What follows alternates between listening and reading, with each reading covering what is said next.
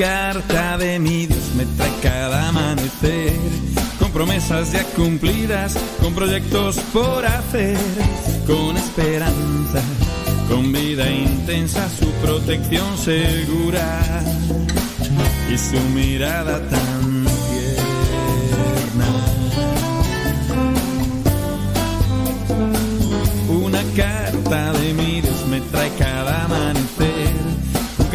y con gestos que me hacen sentirme bien. Muchas palabras animan mi caminar y con una mano amiga que suave me ayuda a andar. Oh.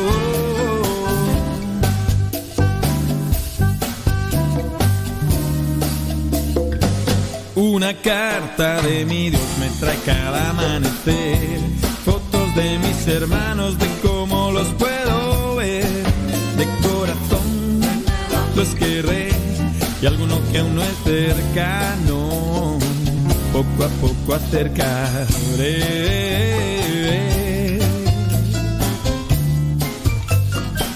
Y una carta de mi Dios me trae cada amanecer.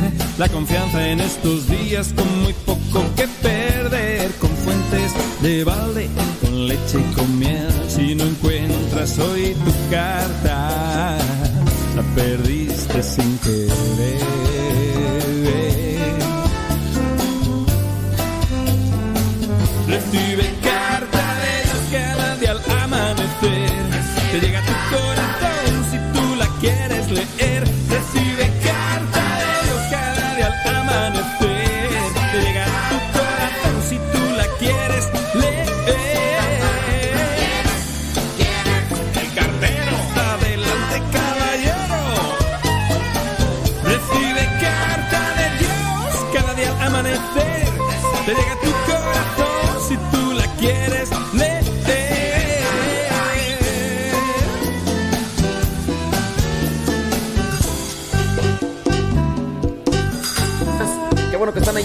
Con nosotros. El día de hoy es día ya lunes. Dicen que los lunes ni las ni las gallinas ponen. ¿Será? No lo sabemos. Puede ser posible. Oye, y estamos en estos días últimos del 2020. Ya con una luz ahí, una luz al final del túnel. Dicen que ya la vacuna. Dicen, dicen. Pero pues bueno, entre que dicen y esto y lo otro y aquello y allá, siguen aumentando los contagios por aquí, por allá, de los virus y demás. Oiga, tenga cuidado. Yo, yo, de repente uno dice no, pero ya cuando estás en el ambiente aflojas. Llegamos y, no, distancia, distancia, de codo. Y luego ya, yo, saludando de codo y que, que, que ya no es de codo. Sí, que dicen que ya no de codo, que mejor puño. O sea, pura cambiadera, o, sea, o el pie, ¿no? Que porque el codo no, que porque, el co- que porque si uno estornuda a- eh, o tose, ahí se queda todo el bicherío, ¿no? Entonces después con el codo, pues entonces ya se van el codo. Y que también, si, si acercas el codo, te acercas más a la persona y corres el riesgo de, ahora, ¿qué no estás? Y en, el cola, ¿cómo estás? Pero traes el tapabocas, ¿no? No, pero sí tenga mucho cuidado, trate de, de- de mantener su sana distancia y todo. Pero no, eh, hay un montón de gente comprando en las tiendas, unos se van de vacaciones y por en los aeropuertos llenos, llenos. Y sí, caso raro, ¿no? En los aeropuertos eh, separando así lugares, ¿no? Aquí sí, acá no, aquí sí, acá no, aquí sí, acá no. Y este, y de repente lo que ya te, suben el avión y no hay uno sí, otro no, uno sí, no, todos juntitos. Dices, a ver, estuve esperando ahí en el, en el aeropuerto una hora y después voy a viajar tres horas y me van a poner a un lado de la persona con la que no me quise sentar ahí, en el... Son, son cosas medio raras. Quién sabe qué, qué- qué rollo. Y, y en muchos lugares cerrando las iglesias. Porque se contagian, ¿no? Y yo digo, las iglesias pues, es donde la gente se va a alimentar espiritualmente para mantenerse en pie de lucha para, para estas fechas y, todo, o para estas situaciones, ¿no? Claro, con su sana distancia, con su mascarilla, con su gel, en, las iglesias que terminando la celebración eucarística que, que, desinfecten, que saniticen, que limpien. Aquí, por ejemplo, en la capilla que, tenemos aquí, antes teníamos tres misas para la gente, ahora tenemos seis y a veces hasta siete para que la gente... Y terminando cada celebración, órale, se sanitiza y se le pide a la gente que ya participó de misa, se le pide que, que ayuden. Pues se puede. Y así cuidando sus distancias. De hecho, aquí se está separado. Aquí se ponen las bancas separadas. Una sí y otra no. Para que la gente, ¿verdad? Pero pues o sea, están cerrando las iglesias en algunos lugares, los eh, aeropuertos abiertos y te dicen uno sí y otro no. Pero ya cuando te subes al avión te sientan todos juntos, lo mismo en las centrales de autobuses, mm, vas a, con los supermercados y y pues bueno, yo no digo que hay que se tiene que cerrar todo, no, yo digo pues vamos a cuidarnos, vamos a y también cuando te toque, ¿no? Con las personas con las que tiene ratillo que no te ves, y en su caso, que si las vas a saludar, pues si ya llegas, trata de mantenerte, porque uno de repente ya flaquea, uno ya empieza en la plática y. Ah, ya, pues la foto, ¿no? O, ya. No, hay que. Hay que mantenerse, hay que mantenerse, porque de repente como que uno ya deja pasar un poquillo del tiempo y así como que uno le flaquea. Bueno, si queremos llegar a fin de año.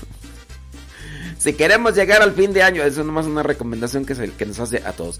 Ya son 10 minutos después de la hora, oye, 28 de diciembre.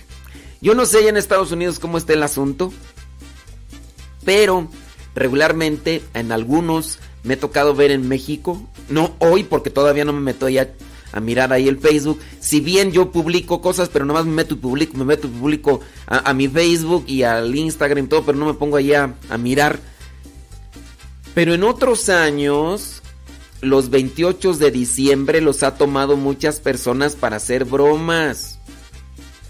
Hoy no es para hacer bromas. Yo no sé, por ejemplo, eso de April Fools. April Fools. Eh, allá en Estados Unidos, eso de April Fools. Yo no sé de dónde viene esa cuestión, pero sí algunos toman el 28 de diciembre para hacer bromas.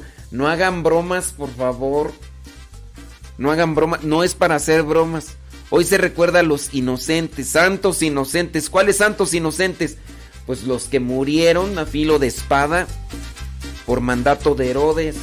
Hoy, hoy la iglesia tiene presente el asesinato a esos niños. Y, y gente haciendo broma con eso. Ay, Dios mío, santo todopoderoso.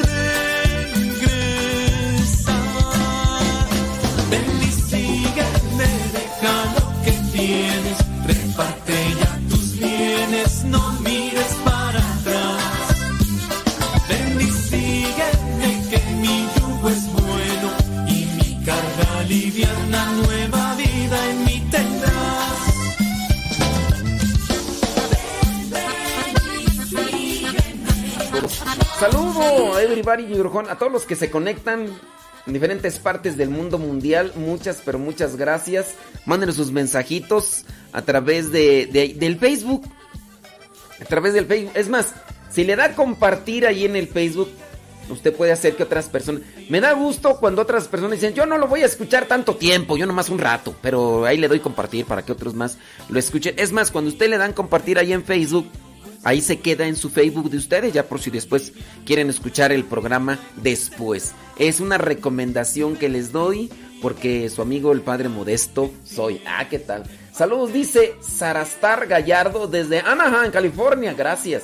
Saludos desde Oregon, dice Yuenen Santiago. Yuenen Santiago, gracias. Saludos a Noemí García desde Los Ángeles, California. Ándele. José Alfonso Rodríguez desde Montreal, Canadá. Ándele, pues, gracias. Saludos, dice, déjame ver. Déjame, desde Chandler, Arizona. Allá en Phoenix, Arizona, allá. No, Chandler, no es Phoenix. Es Chandler, Arizona. Está María Gamino. Eh, déjame ver quién más. Saludos, dice Mickey Montes desde Fullerton, California. Gracias. Dice. Ta. Ok, gracias, gracias. Es que ahí hay saludos de más, pero. Pero no nos dicen de dónde. Entonces a los que no nos dicen de dónde, pues no les no los saludo, pues para que se les quite. pues sí, pues que nos digan dónde, pues qué les cuesta. Olivia Flores desde New York. Gaby Bravo desde la Florida. Órale. Eh, a los que digan amé, no les voy a saludar tampoco, porque no quiero. Saludos desde Wisconsin, dice Juan Ávila. Mari García. Es que, de veras, pues, ya tanto tiempo con lo mismo, ¿verdad? Y, y estoy saludando dicen amén. El amén, pues es parte de la oración. No estoy haciendo una oración ahorita, hombre, eso no. Saludos desde Totonicapán, Guatemala. Mari García, saludos, gracias. Saludos, dice Juan Ávila desde Wisconsin. ¿Quién más tú? Pues creo que ya por ahí son los que alcanzo a ver. Muchísimas gracias. si usted quiere que le mande saluditos, díganos dónde nos escucha. Ya no le ponga men, por favor. Es una recomendación que le jamás haciendo. Oye, con, esto que estábamos platicando sobre el día de las inocentadas, hoy día 28 de diciembre. Evite, por favor. Evite, por ahí no falta la prima que se quedó y que no, no salió ni en rifa. Y ahí ya subiendo fotos de, pues les tengo una gran sorpresa. Y sobre, sube una foto, ¿no? De un, ¿cómo le llaman? Un... Cuando las, señoras están embarazadas, que le un... Este... ¿Cómo se llama tú? Cuando le... Cuando le ponen ahí, hombre. Es, hombre, un... No, no electrocardiograma, no, como que electrocardiograma. Dios mío. No, un. Es, hombre, ahí. ¿Cómo se llama tú? Aida Ruiz, ayúdame. Eh, Aida Ruiz está, está congelándose del frío. Dice que, está con frío. Está, ahí entumida. Un. Ultrasonido, ándale, un ultrasonido, tú sí sabes. Bueno, ahí la la prima ahí que no salió ni en rifa ahí subiendo una imagen de un ultrasonido diciendo pues con la novedad, ¿verdad? De que pues yo no quería decirles, ¿verdad? Pero este... Y así como que, ay, prima, o sea, mira hasta qué edad y todavía... Sí, no, no hagan bromas. Y también una invitación a los consagrados. Hay por ahí hay consagrados que quieren ganar rating o quieren ganar seguidores, haciéndose los chistositos el día de hoy. Digo, si se quieren hacer los chistositos, eh, está bien, pero no con, no el día de hoy haciendo bromas. Todavía tengo, a mí me dejó así, mira, ay, todo traumatizado. Cuando un consagrado, un sacerdote, para, para quererse, no, no, pues para para querer ser chistoso el día 28 de diciembre, puso un consagrado que iba a dejar el ministerio. Y pues ya te imaginas un montón de gente por ahí, pero no, padre, pero ¿por qué? Y, otros, está bien, padre, pues nosotros te apoyamos con tal de que seas feliz y que no sé qué. Y ya al final el padrecito ahí pone, no, no se, no se crean, es Día de los Inocentes. Y yo, ay, qué, qué mala onda, en serio. El 28 de diciembre se recuerda a todos los niños que murieron cuando Herodes no encontró al niño Jesús y mandó a matar a todos los niños de menos de dos años. Y gente haciendo bromas el día de hoy. En serio, de veras. Oye, y también recordar cuando se, se mandó asesinar a todos los niños varones. Allá cuando el pueblo hebreo, el pueblo de Dios se encontraba en Egipto. ¿Te acuerdas que se encontraba en Egipto el pueblo de, de, Dios? Y que después el faraón pensó, dice, no, ya son mucha gente, después estos al rato van a armar un, un ejército y se van a poner en contra de nosotros. Así que mejor mandó allí a Cifra y a Púa para que las parteras que cuando miraran a un niño acabaran con, con él. Y ya después, pues tú ya te, acuerdas que hubo una mamá inteligente que dijo, no, yo. Y por ahí escondió a su hijo, escondió a su hijo y ya este hijo lo puso en una canasta y hizo que esa canasta llegara hasta donde la hija del faraón. La hija del faraón todavía era sensible, agarró al niño y dice, bueno, pues este niño llegó a mí, Moisés, que quiere decir salvado por las aguas, y se lo llevó al palacio y ahí hasta que fue grande. Dice Hechos de los Apóstoles capítulo 7 versículo 23, si mi memoria de teflón no me falla, Hechos 7:23 dice que cuando tenía 40 años Moisés pues ya andaba caminando por ahí entre el pueblo y miró que un egipcio maltrataba a uno de los hebreos y entonces por defender al hebreo mató al egipcio cuando tenía 40 años. Y después el faraón se dio cuenta y lo quería también asesinar a él. Así que Moisés se fue al desierto cuando tenía 40 años y pasó 40 años y cuando tenía 80 es cuando regresa para liberar al pueblo de Dios pero sí el faraón mandó matar a también aquellos niños y después Herodes mandó matar a aquellos niños. Yo incluso en el Evangelio que les dejo ahí en mis redes sociales, ahí en, en el Spotify Modesto Lule, por si ustedes quieren escucharlo. Dura más de 15 minutos el Evangelio, por eso no lo pongo aquí. O ahí en mi Facebook, Modesto Lule, también dejo el, Evangelio. Ahí yo, yo reflexiono sobre una situación. Sí, hay mucha gente matando niños, acabando con los niños. Quizá a lo mejor no, no es, no, no, quizá. No, eh, la cuestión no es que estén fuera del vientre, pero sí dentro del vientre.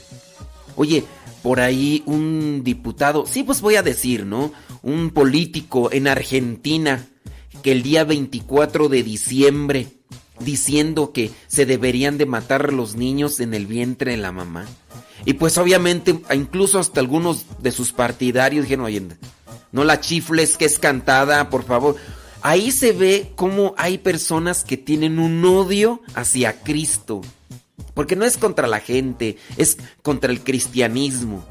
Es contra el cristianismo. Y en el día 24 de diciembre, en el día en el que en la iglesia y en el mundo se celebra lo que es el nacimiento de Cristo, viene por ahí ese político a, decir que se debería de aprobar el aborto y que a nivel mundial y hablar de asesinato de niños.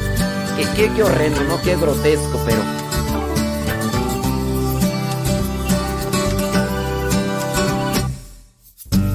Sigo parado en esta esquina, veo a la gente en movimiento, sé que algo debo hacer y no hago nada. Solo miro incongruencias, ambrígula conviviendo, sé que algo debo hacer y no hago nada. Sé que tengo solo una vida, estar parado me desespera. Es como hundirse en el ojo del huracán. Vamos Jesús a caminar, tu compañía hace el viaje feliz. Vamos Jesús, no hay tiempo ya, cambia mi vida y te seguiré. Te seguiré.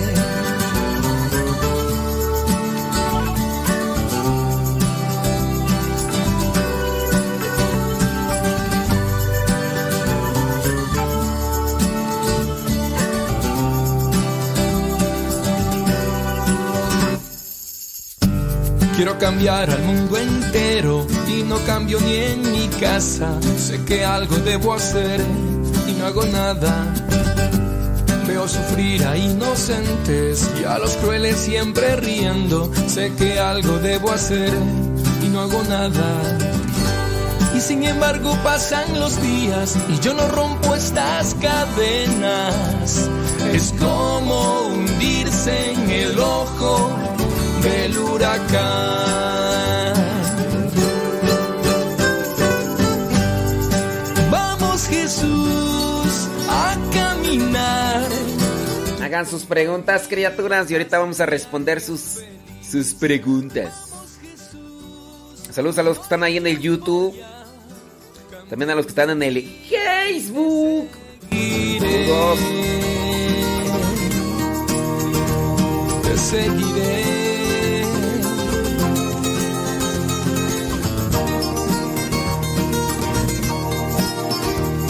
Seguiré mi Dios. Oh, vamos Jesús a caminar, tu compañía hace el viaje feliz. dice Laura Mandujano, tú. Los mandujanos eran muy conocidos allá por Acámbaro, tú. Dice Laura Mandujano que está allá en Texas. Saludos a los de Acámbaro, Guanajuato. Saludos a mis paisas. Oye, que está poniendo bien feo Acámbaro. Laura, ¿de, dónde, ¿de dónde eres tú allá de Acámbaro? O sea, Acámbaro es grande. No es un ranchillo.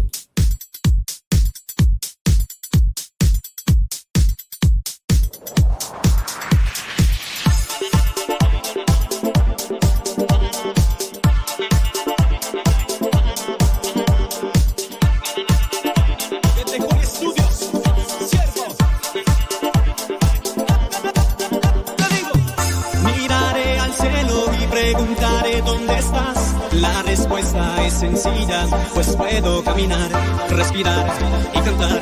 Melodía de amor, doy lo mejor, lo superior, que viva siempre el amor.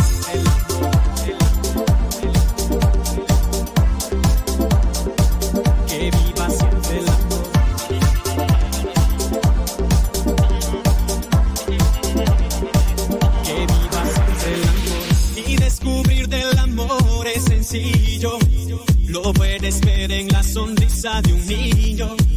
También lo puedes observar allá afuera. Cuando ayudas de cierta manera. Cuando estoy enamorado me siento bien. Le sonrío al que conozco y si no también. Busco siempre la manera de expresar. Con hechos y palabras de demostrar. Cuando estoy enamorado me siento bien. Le sonrío al que conozco y si no también. Busco siempre la manera de expresar. Con hechos y palabras de demostrar. Miraré al cielo y preguntaré dónde respirar y cantar.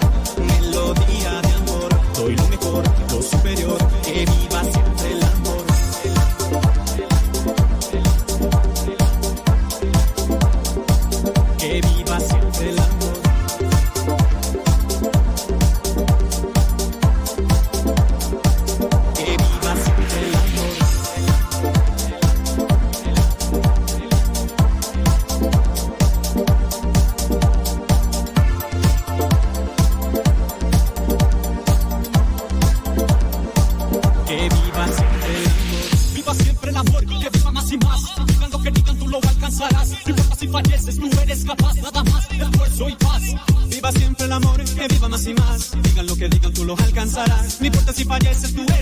Nada más, esfuerzo y paz. Cuando estoy enamorado me siento bien. Le sonrío al que conozco y si no también. Busco siempre la manera de expresar. Con hechos y palabras de demostrar. Y descubrir del amor es sencillo.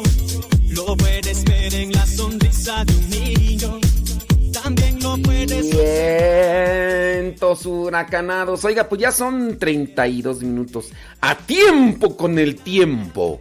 Para que lleguen a tiempo, decía mi compadre. A tiempo con el tiempo, que lleguen a tiempo. Arriba, hombre, los corazones. Gracias a los que están ahí. Saludos. Gracias eh, a los paisanos. A los que nos escuchan de, de Acámbaro, Guanajuato. Yo soy de un rancho. De un rancho cerca de Acámbaro, Guanajuato. Dice por ahí, ¿quién era tú? Ay, ya se me olvidó el nombre tú. ¿Quién era tú? Laura, Laura Man- Mandujano. Dice que nos está escuchando allá en Texas. Pero que le manda saludos a toda su familia de Acámbaro, Guanajuato. Eh, ¿Habrá gente en Acámbaro que nos esté escuchando tú? Pues por lo menos mi mamá. Ya llegó el internet allí a, mi rancho. Ya llegó el internet y mi mamá es la que me escucha y pues ya. Luego hasta mi sobrina Sofi por ahí dice, pues acá también escucho, pues lo ponen, pues ni modo que no. Y pues ya, ya nos escucha ahí Sofi.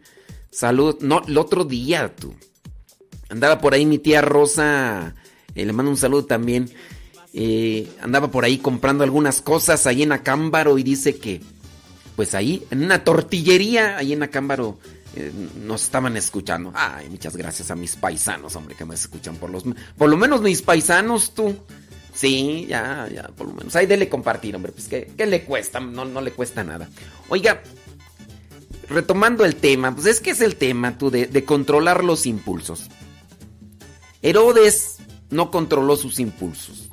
Enojado el Señor, enojado el Señor, que dice, ¿sabes qué? No pude mirar al niño Jesús, no pude mirar al Mesías, no pude mirar al, al supuesto rey, al futuro rey, y, y manda acabar con la vida de él, todos los niños menores de dos años.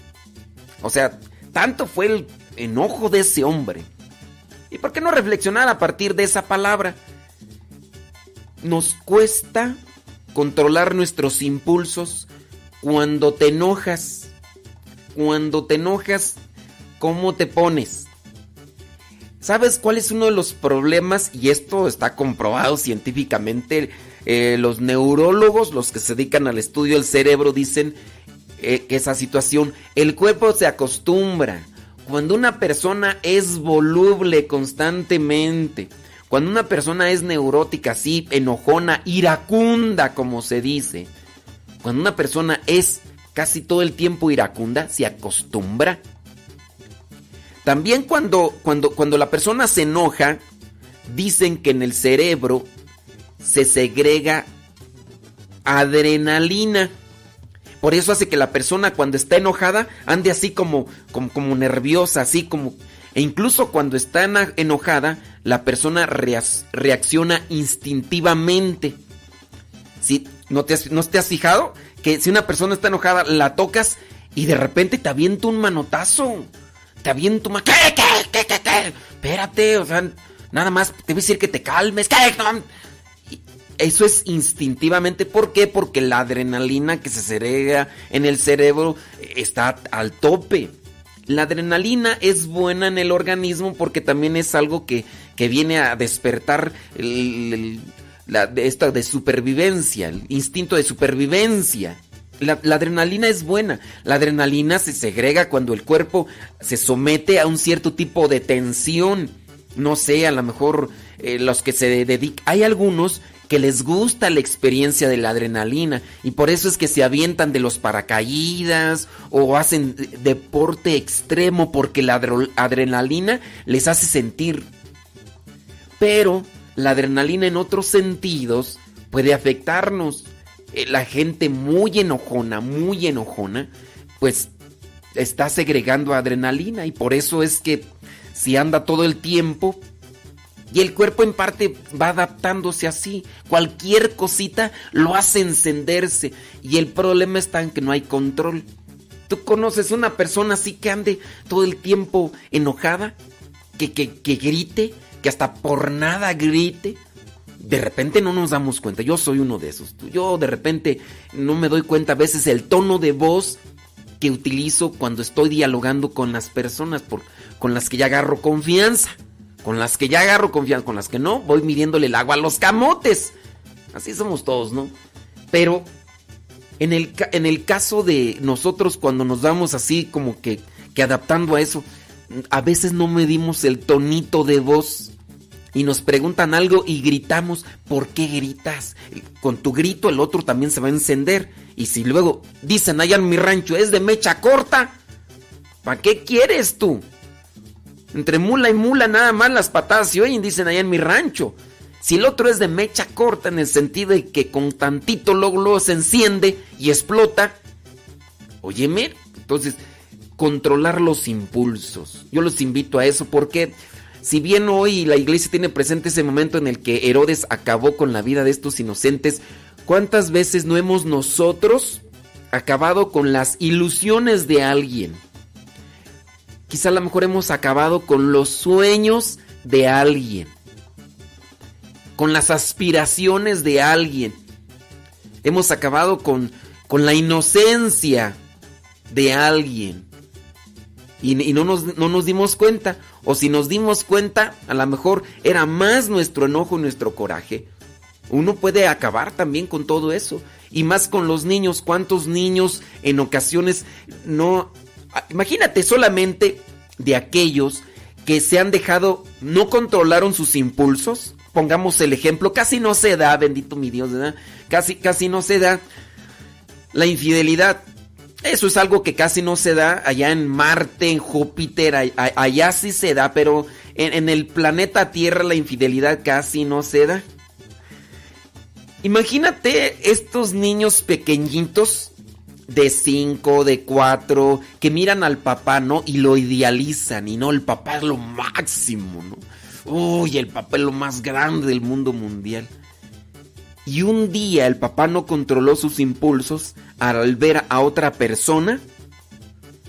Y entonces deja a la esposa, deja a los hijos y se va a vivir con la otra persona. Con otra persona. Y entonces de repente ahí la mamá y con los hijos lloran y que quieren ver al papá y dicen, no, hijo, tu papá ya no va a regresar. ¿Pero por qué? ¿Por qué no va a regresar? Y pues va creciendo y pues tienen que decir la verdad. Lo que pasa es que pues tu papá, ¿verdad? Se enamoró de una mujer y, de otra mujer, no sé. Decía antes que me y se fue con lo otro. Entonces, ¿qué pasa con esos niños? Se les, les rompen la ilusión. Y no solamente los niños, de las niñas, bueno, niños en general, ¿no?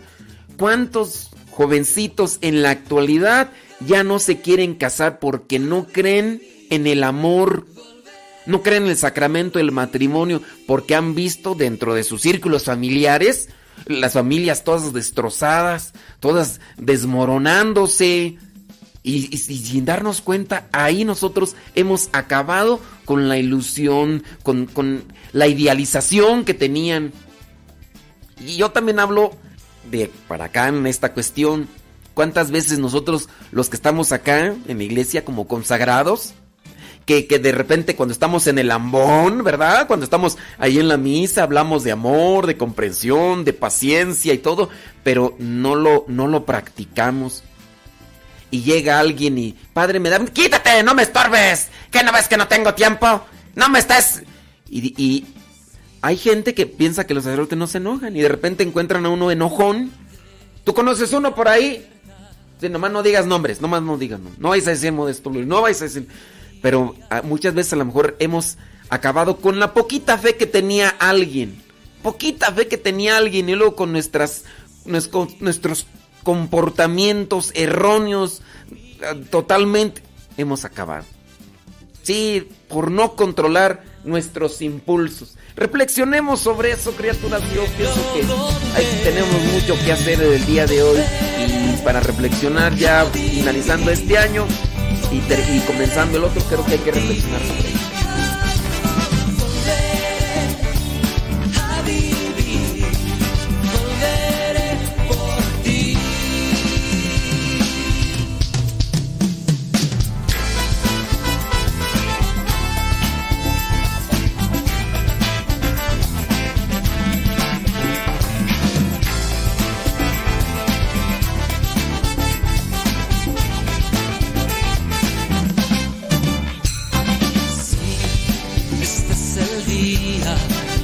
Sus preguntas.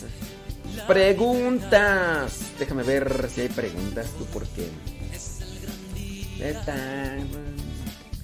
Saludos, dice. Tienen oración, claro. Muy bien. Ándele pues. Los que nos piden oración, claro, que por supuesto. Ah, ya me acordé. No. Sí. Dice. Ah, sí es cierto. Sí, Zul. Sí es cierto, Pati Mandujano, mi paisa, que es monjita. Sí. ¿A poco es tu hermana de generación, Pati Mandujano? ¿A poco?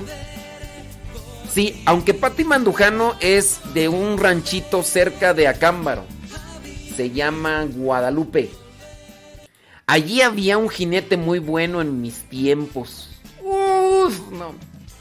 Había un jinete muy bueno. Sí, sí, sí, sí, Pati Mandujano, sí es cierto, sí es. Sí es, ya, ya decía yo, me sonaba Mandujano. Sí, es que Mandujano, uff, allá. Eh, muchos, muchos, muchos, muchos. Saludos a las mismas y a las mismas. Gracias, dice que les, escucha les gusta el programa y les encanta. Ojalá y le den ahí este... Compartir, hombre. Ojalá. Denle ahí compartir, Pacheco, Colorado. No, Lax Pacheco. Es que no sé quién sea, pero allá en Colorado. Es que ya no quiero saludar a las mismas y a las mesmas. son las mesmas y las, los mismos y las mesmas es que siempre están los mismos y las mismas, ya. A los mismos y a las mismas ya saben quiénes son, pues para qué. Laura Mandujano. ¿Quién sabe si ya nos puso de qué rancho es Laura tú? Ahorita voy a revisar por ahí los los mensajes. Dice, saludos, dice, a saludos a todos, hombre, ya a todos. Porque no se sienta nadie. saludos a everybody your home.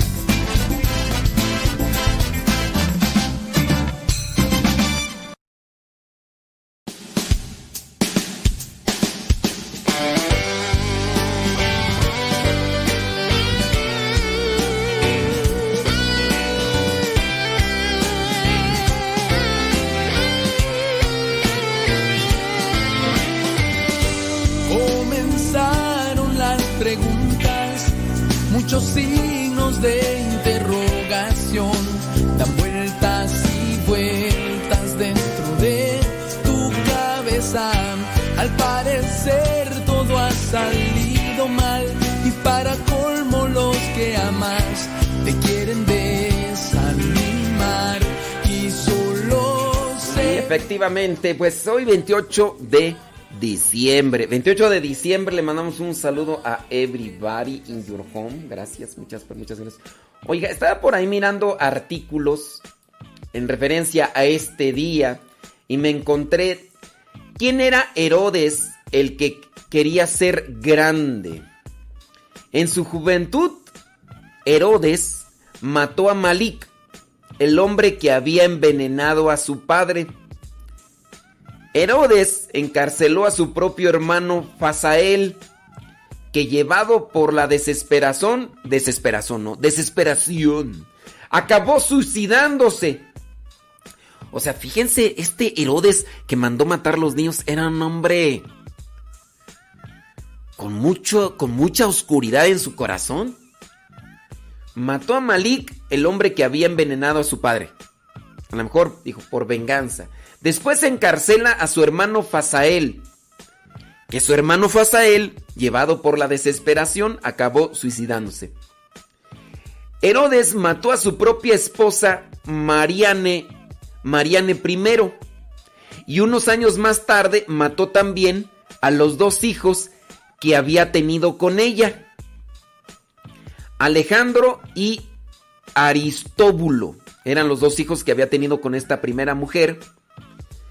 Dice, cinco días antes de morir, aún llegó a mandar ejecutar a otro hijo, Antipatro, nacido de Doris, que había sido otra de sus esposas.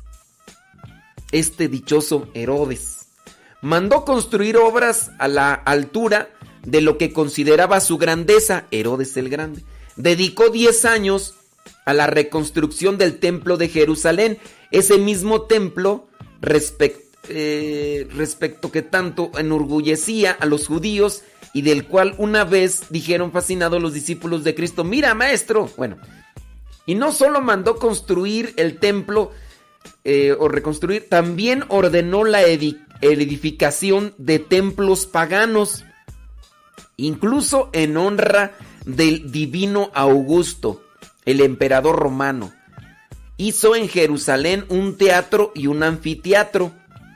Después de reformar la fortaleza de los macabeos, le cambió el nombre por el de Fortaleza Antonia, por halagar a su protector romano Marco Antonio. Mandó edificar un magnífico palacio real en el noroeste de la ciudad. Revitalizó la ciudad de Samaria, que rebautizó como Sebaste para adular a Augusto, porque Sebastos es el término original griego para el latinizado Augustos. Mandó construir el palacio, por bueno, más cosas. Se sentaba en el trono de una corte pagana que sobrepasaba en muchos a todas las demás de Oriente en pobredumbre y obscenidad. Quería ser uno de los grandes de la historia. Y la historia siempre dispuesta a adular de alguna forma a los humanamente poderosos le concedió el título tan obsesivamente deseado. Es Herodes el Grande. Pero Herodes el Grande quedó un día profundamente perturbado, porque algunos magos le habían anunciado que había nacido el rey de los judíos. Y entonces es ahí donde empieza la polémica con este señor. El grito de alarma latía en su mente porque le habían dicho que ya había nacido el rey, otro rey. Y entonces le dijo a los sabios, ¿sabes qué? Avísenme, yo también quiero a, a darle adoración y todo. Y nada más era para acabar con él. Y como al final ya no regresaron los sabios, advertidos también de que no regresaran por el mismo camino, sino que se fueran por otro, pues ya después se enojó este cuate. Después de seis meses de una enfermedad cruel y devastadora, inmune a las grandezas de los hombres y acompañada por un cortejo de gusanos, que ya en vida lo le corroía en el cuerpo, murió en Jericó el rey Herodes el Grande. O sea, murió por una infección y que los gusanos ya se lo comían. Flavio Josefo, el célebre historiador de sus tiempos, relata que en el funeral de Herodes el Grande, rey, fue el máximo esplendor. Su cadáver podrido en todos los sentidos yacía sobre una litera de oro. Esto es lo que dice Flavio Josefo, el historiador. Entonces estaba en una litera de oro, tachonada de perlas y piedras preciosas de varios colores, recubierta de un manto púrpura.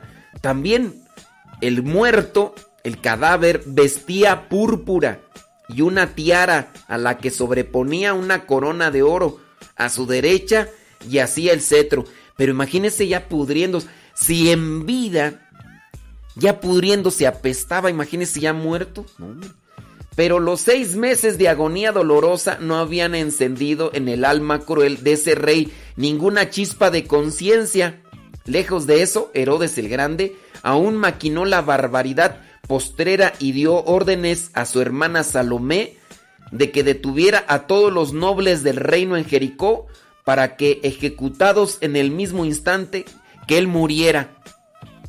O sea, o sea, la maldad, cuánta oscuridad no había en este hombre tú. O sea, en el momento en el que él muriera iba a matar, dice, a todos los nobles del reino de Jericó. Según Flavio Josefo, Herodes habría dicho a Salomé, sé que los judíos festejarán mi muerte. Mientras tanto, aún puedo ser llorado por otras razones y tener un funeral espléndido. Si sigues mis orientaciones, estos hombres que están presos, cuando yo expire, mátalos a todos después de rodearlos de soldados, para que todos en Judea y todas las familias, aunque no quieran, derramen lágrimas por mí. hombre, qué maldad. Salomé felizmente desobedeció. Salomé desobedeció y libertó a los prisioneros después de la muerte de su hermano. O sea, la hermana todavía tenía un poquito más de conciencia. Pero bueno, imagínate qué, sería de este hombre que también mandó a encarcelar a uno de sus hermanos, que desesperado pues ya en la cárcel se, se suicidó.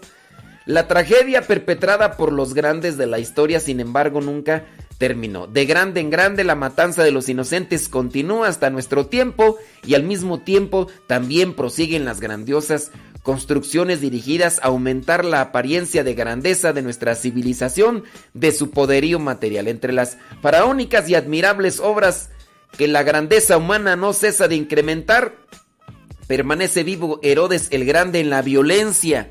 Cada día crece más la violencia. Y hay gente que se vanagloria, se enorgullece de la violencia. Hay gente. Basta nomás por ahí encontrarse con esos videos de personas que están involucradas en el crimen organizado y que después de acabar con la vida de alguien, o por ejemplo de estos extremistas islámicos que se enorgullecen por acabar con la vida de aquellos que, no profesan sus mismas creencias. la violencia crece crece el hambre, crece la corrupción. Hay personas que hasta se burlan hablando del, los, de los ambientes políticos. presumen. Incluso hasta presentan ahí cosas que no son la realidad. Bueno, pues hay tantas cosas, ¿verdad? Por las cuales uno tiene que reflexionar y tener presente que la vida, tarde o temprano, cobra factura. La misma vida. Ahí está Herodes. El grande, muy acá, pero también murió todo con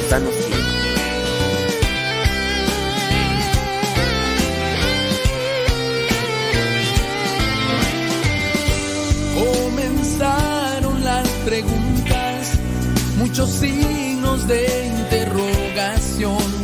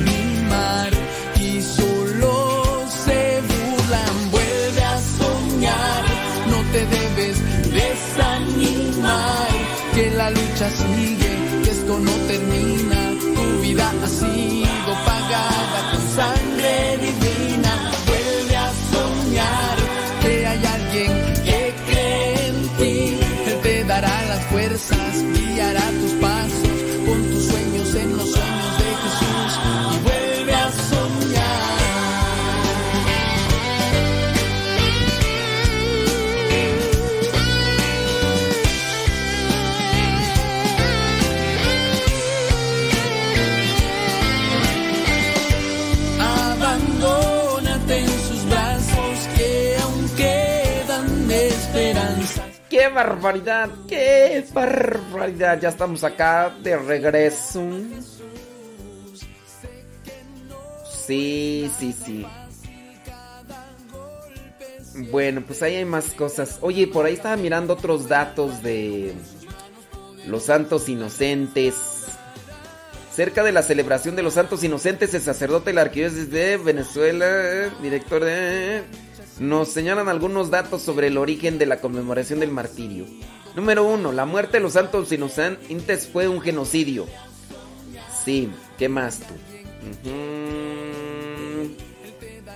El llanto de Raquel. eh, Sí, ya también está señalado ahí. Muestran la oposición de las tinieblas a la luz. Sí. En la actualidad todavía existen santos inocentes. Sí. Bueno, son cosas, ¿verdad? Que son evidentes. Son evidentes. Sale, vale. Gracias a los que están ahí conectados con nosotros. El hermano Juan Diego Kutzcanche me regaló un, un vaso termo. Un vaso termo con el cual le echo el chocolatito y. Mm, y permanece calientito. Gracias. Gracias a. Mm, mm. Sí, no que. Yo ahorita tú en la, en la- ¿cuán- ¿A cuánto está ahorita la temperatura? Déjame ver. En la mañana estaba a 4 grados centígrados aquí en Texcoco. Bueno, ya ahorita está a 7. Pero después bajó a 3 grados centígrados. Ya cuando empezó a salir el sol. Y ahorita ya subió. Está a 7. A 7 grados centígrados. Porque tú lo pediste. Aquí estamos. Ándele pues, hombre. Gracias. Déjame ver, déjame ver, déjame ver, déjame ver.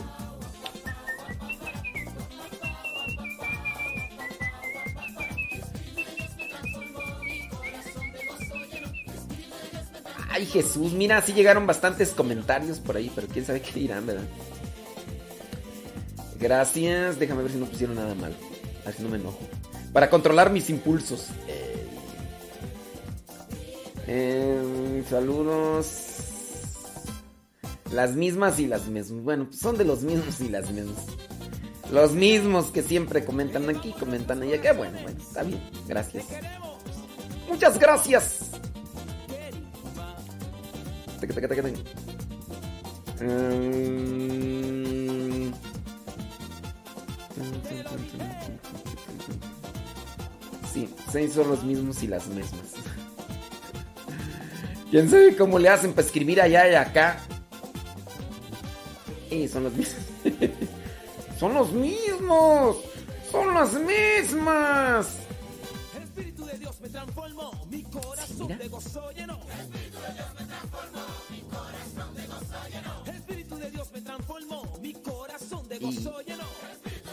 Bueno, gracias. ¿Qué? No, hombre, qué facilidad, qué facilidad. No, no, no, ¿qué, qué dedos tan diestros tienen? Qué barbaridad. Sí.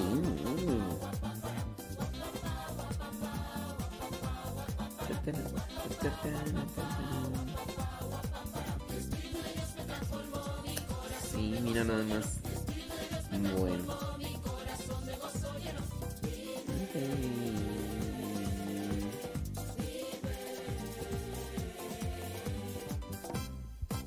Sí. Saludos a César. Tarazona hasta Perú. Gracias, muchas, pero muchas gracias. transformó mi corazón de gozo lleno. Tu Espíritu de Dios me transformó mi corazón de gozo lleno.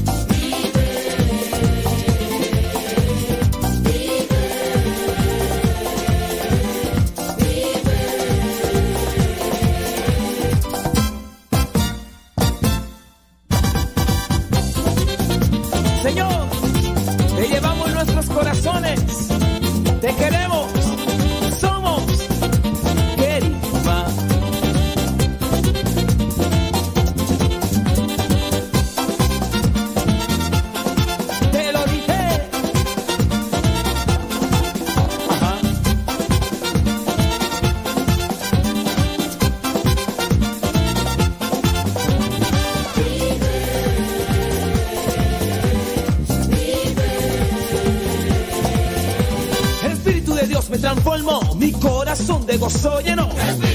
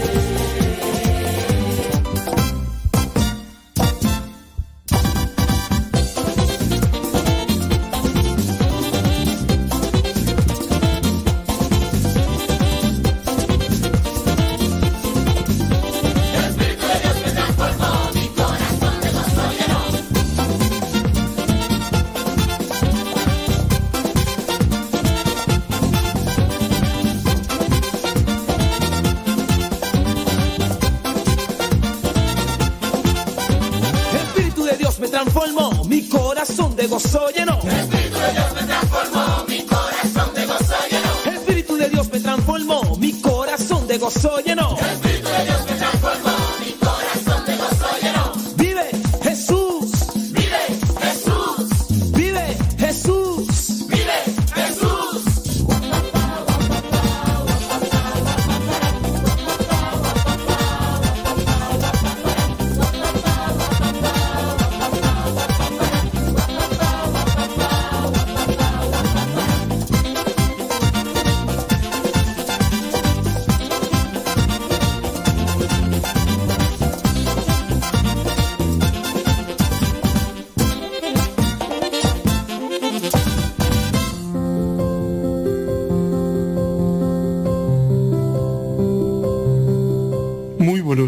todos.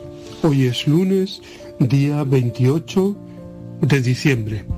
Estamos en la octava de la Navidad y este día la, la Iglesia celebra la memoria de los santos inocentes, mártires. La fiesta es antigua, aunque no todas las iglesias la celebran en la misma fecha. Inocentes, dice la liturgia romana. África, Hispania y Galia prefieren llamarlos sencillamente infantes. Y San Ambrosio los denomina bimuli, niños de dos años, pueri o parvuli, niños sencillamente. No tiene tanta ternura. Los antiguos panejeristas eh, no se muestran remisos en cuanto a precisar el número de los inocentes, vítores.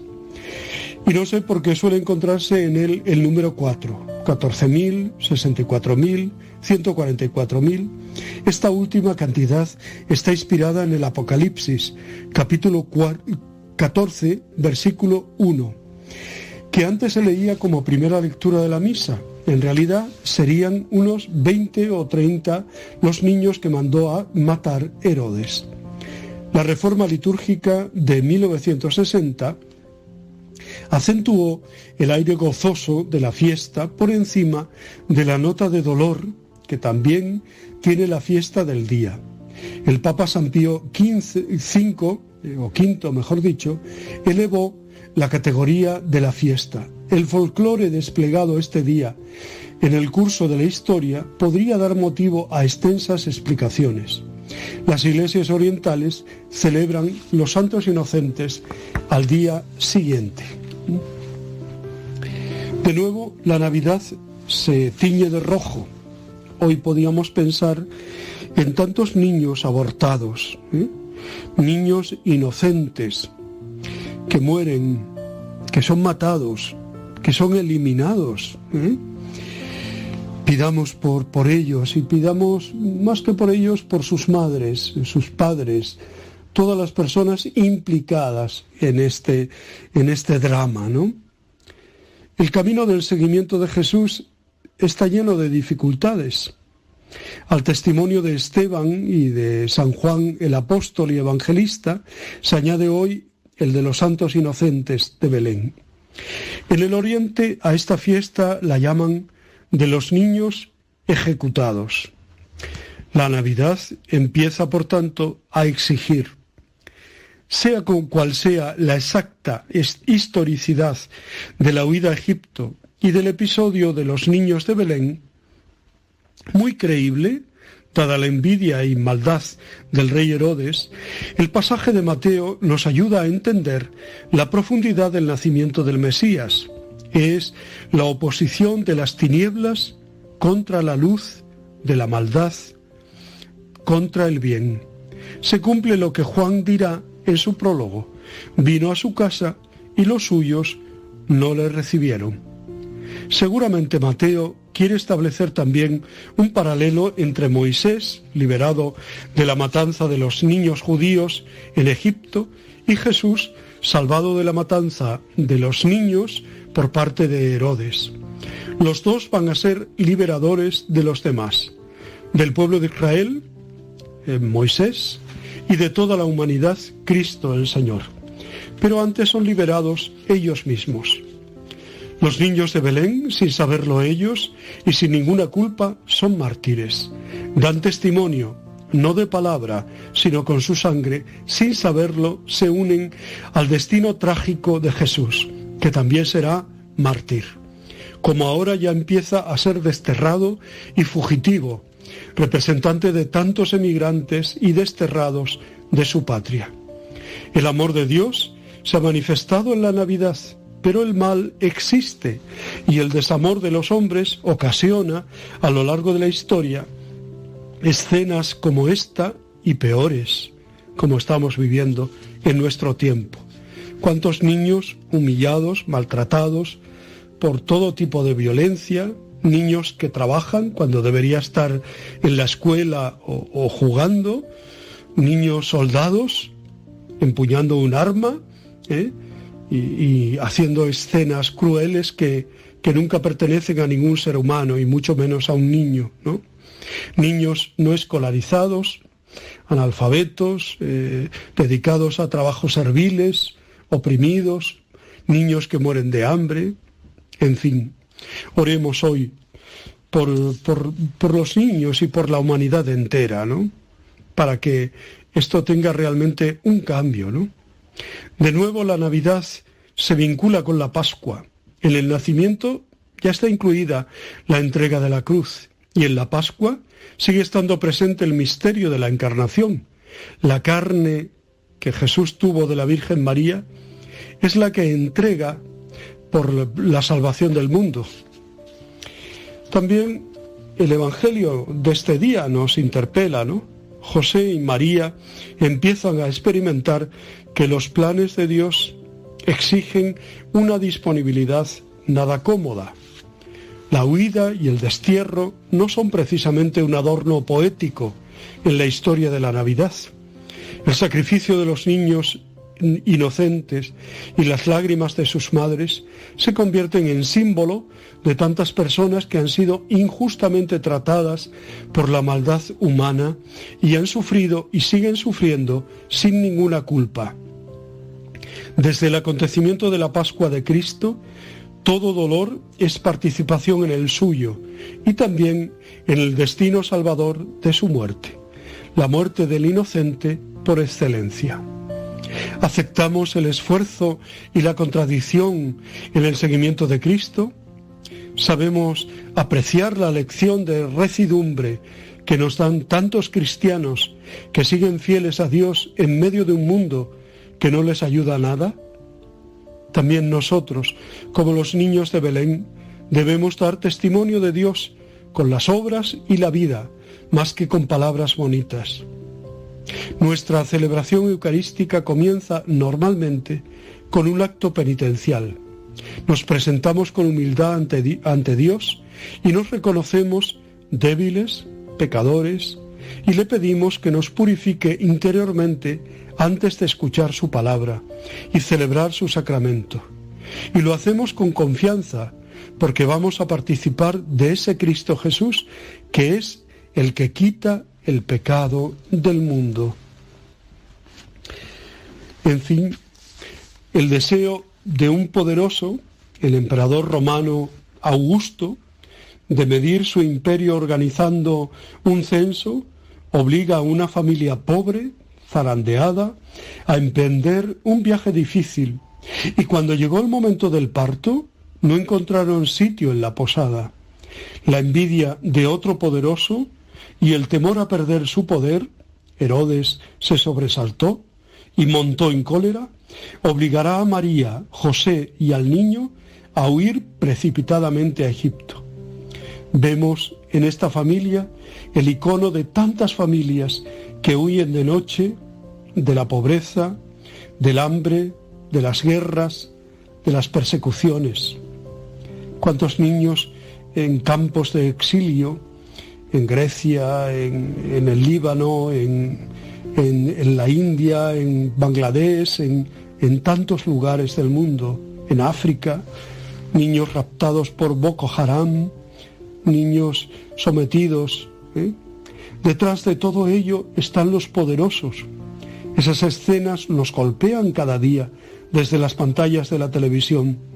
Las imágenes de tanta sangre inocente nunca pueden dejarnos tranquilos. Y tantos niños como mueren también en las pateras, ¿no? Eh, sus padres los meten en ese viaje y, a veces incluso recién nacidos o incluso mujeres embarazadas que dan a luz en la propia patera o, o al llegar a tierra, ¿no? Bueno, si se salvan todavía, pero, pero son unos dramas realmente tremendos que no nos puede dejar eh, pues eso, de cualquier manera, ¿no? Pensemos también y oremos, como decía antes, por tantos niños abortados, el problema del aborto, ¿no? Que es verdaderamente un drama. Eh, son miles y miles los niños abortados, mientras que nuestra, por ejemplo, nuestra comunidad autónoma, pues eh, está bajo un nivel de crecimiento del cero no sé cuántos por ciento, ¿no? O sea, son menos los niños que nacen o que dejamos nacer que los que los miles que son abortados. ¿no? Pidamos por la solución de este problema, ¿no? de este drama, y que realmente eh, defendamos siempre la vida, desde su concepción a la muerte natural, que nunca, nunca apostemos por la muerte, que nunca seguemos la vida de nadie y mucho menos de un inocente, que ayudemos a las mujeres a traer sus hijos adelante, a sacarlos adelante, que no juzguemos ni condenemos eh, a la primera, ¿no? Sino que tengamos siempre prudencia para acoger, para perdonar, para recibir, para ayudar, ¿no? A quien pasa por circunstancias duras, difíciles, ¿eh? angustiosas. Bueno, os deseo de todo corazón un feliz día, que lo pongamos todo en manos de Dios y que trabajemos siempre en defensa de la vida, eh, siempre, en todo momento, en todo lugar. Os deseo muy buen día, os abrazo y os bendigo en el nombre del Padre, del Hijo y del Espíritu Santo. Os quiero.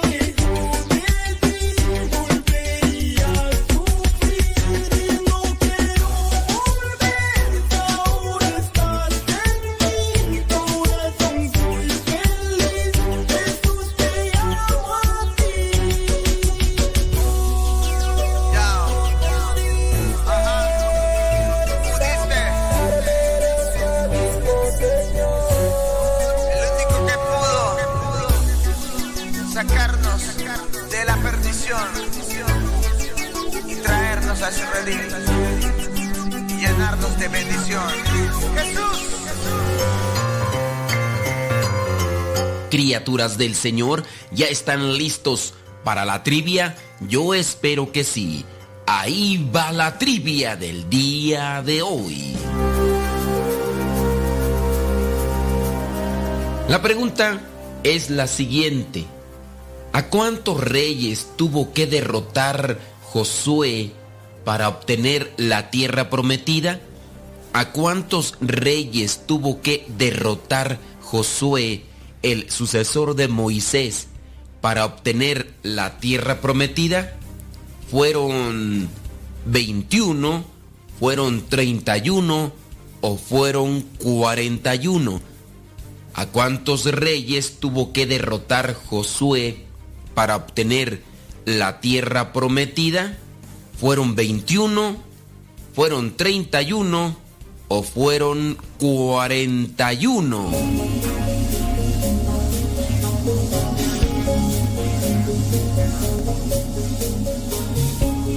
Si tú dijiste que fueron 21, pues déjame decirte que te equivocaste.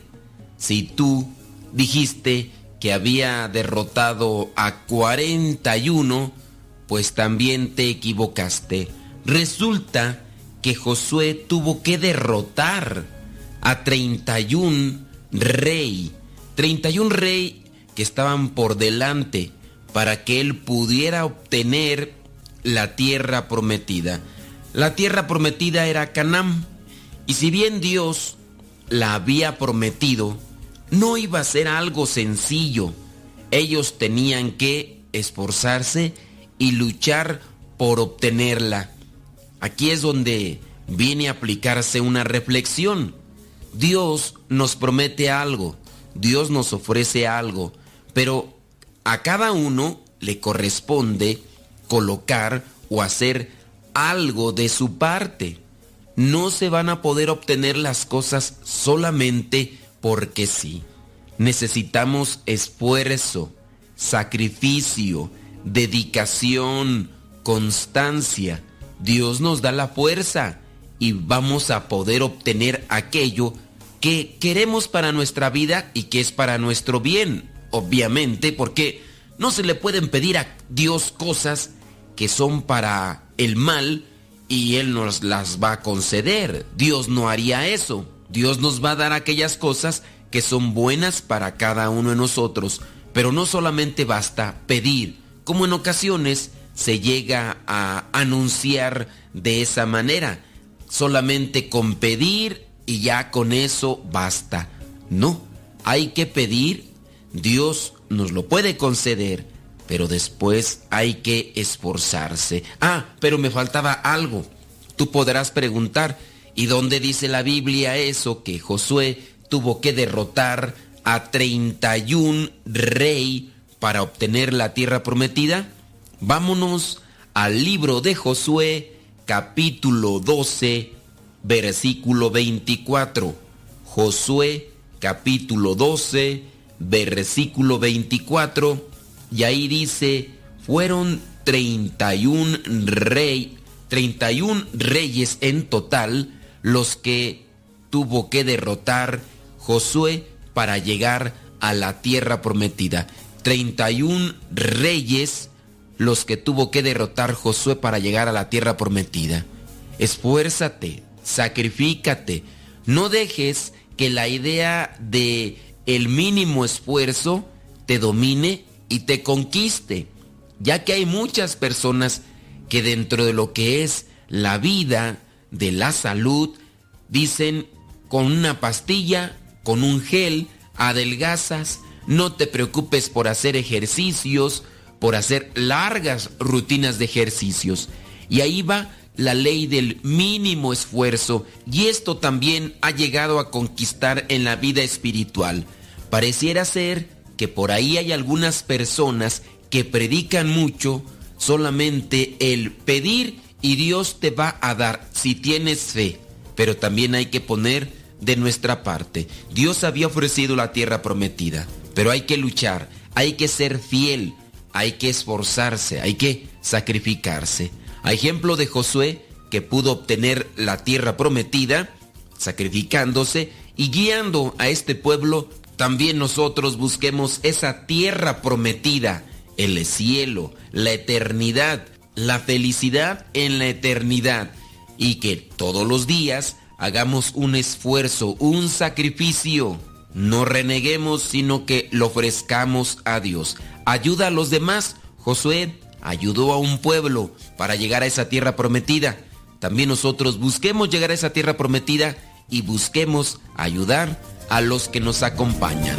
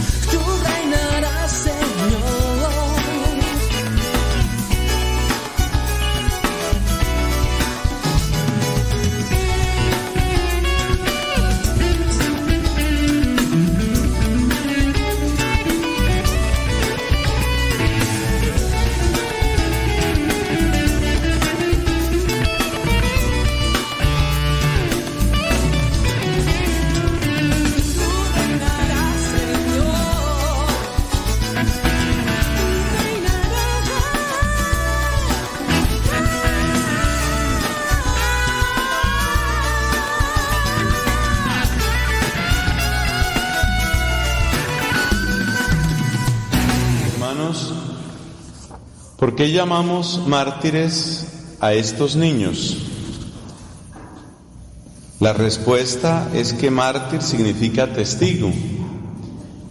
Y llamamos testigos, llamamos mártires aquellos que a través del sufrimiento dieron testimonio de Jesucristo. Pero eso nos lleva a otra pregunta. ¿Por qué los llamamos mártires siendo así que su muerte no fue algo voluntario, aceptado, sino simplemente fue el fruto de la violencia de Herodes? ¿Por qué los llamamos mártires? ¿Por qué los consideramos santos mártires?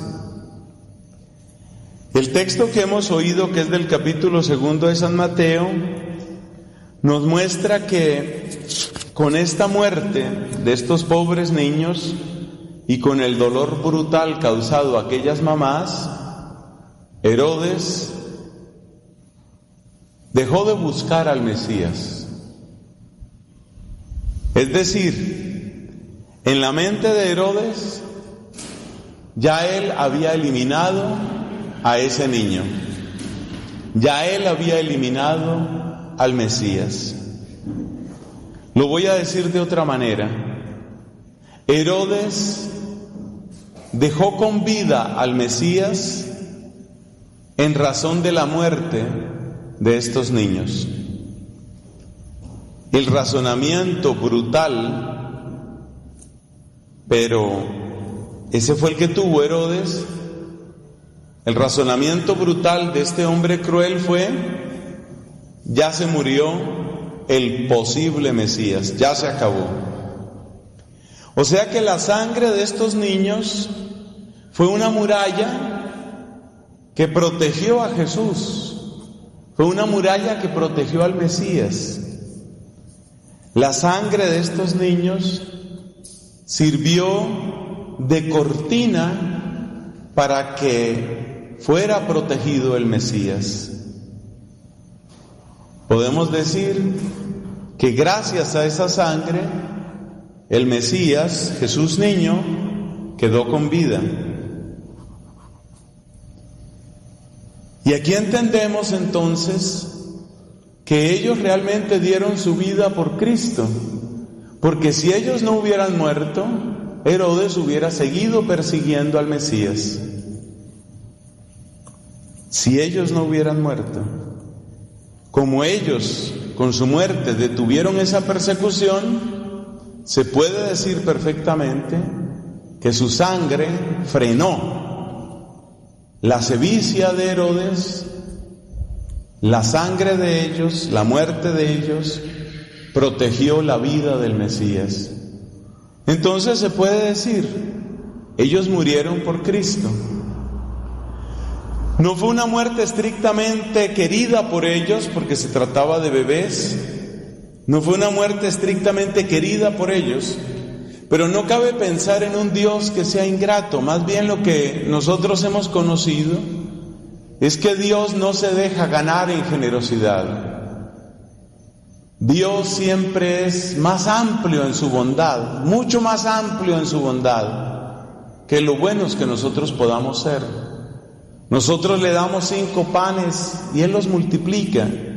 Nosotros le damos nuestra pequeña renuncia y Él dice, van a recibir cien veces más. No cabe duda entonces que si estos niños entregaron una vida, una vida que apenas habían empezado a vivir, no cabe duda de que el Mesías aceptó esa ofrenda y les ha concedido la vida eterna. Y darles la vida eterna junto a Él es lo que nos autoriza llamarlos santos. Por eso son santos, por eso son mártires. Y por eso la iglesia los celebra en el contexto de la Navidad. Ese es un primer punto que quería compartirles. Segundo punto, observemos el papel que tiene José. José es un hombre sensible a la voz del cielo. Es un hombre que abre su corazón a la inspiración de lo alto. Esa apertura, esa sensibilidad a la voz celestial fue fundamental en este pasaje. José es también un hombre resuelto, podemos decir, un líder. Él es el jefe de la casa. Él es cabeza de ese pequeño hogar. Y en tercer lugar, es un hombre de decisión. Entonces en José encontramos tres elementos.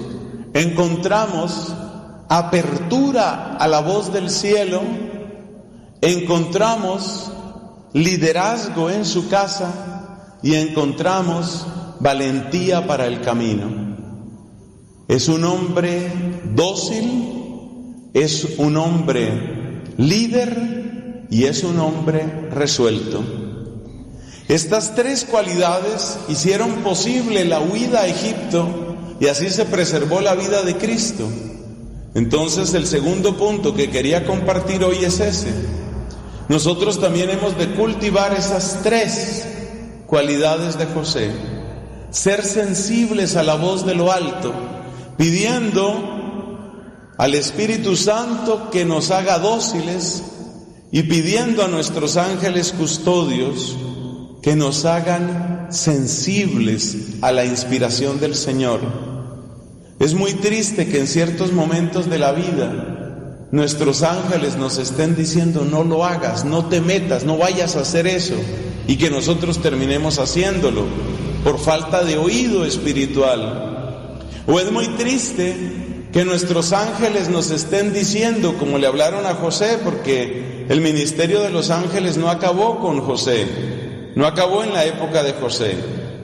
Es muy triste que tal vez tu ángel te esté diciendo, mira que este libro te sirve, mira que esta charla te sirve, mira que esta persona te puede ayudar y que nosotros seamos resistentes.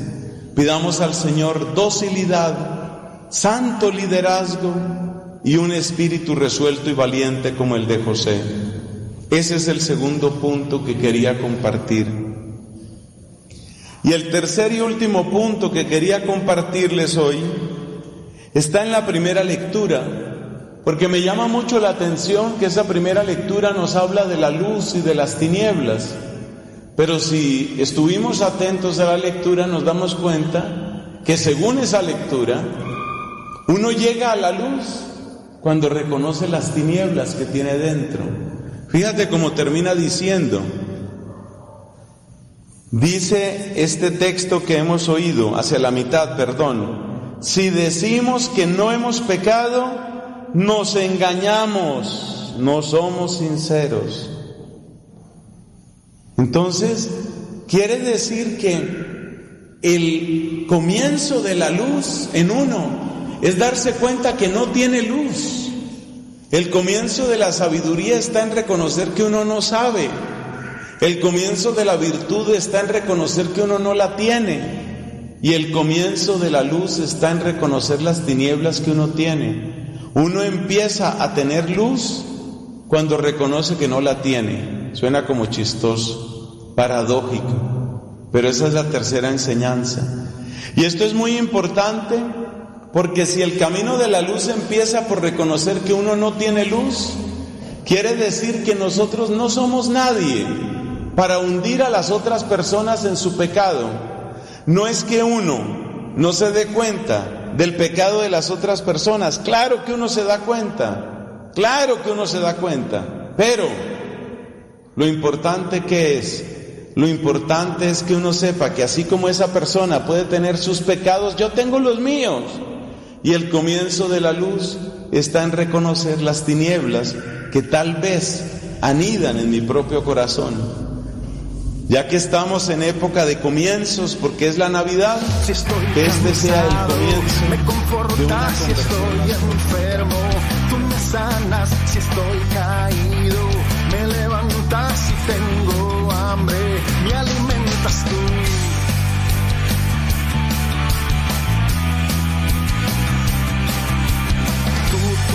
solo tú, tú, tú, tú, tú, tú, solo tú, tú, tú, Jesús, si estoy triste, tú me animas si estoy perdido, tú me orientas si tengo frío, tú me abrillas si tengo miedo, me haces fuerte tú, tú, tú, solo tú, tú, tú, tú, tú, tú, solo tú, tú, tú, Jesús, tú, tú, tú, solo tú, tú, tú, tú, tú, tú, solo tú, tú, Jesús, tú, tú, tú, solo tú, tú, tú, tú, tú, tú, solo tú, tú, tú, Jesús, tú, tú, tú, solo tú, tú, tú, tú, tú, tú, solo tú, tú, tú,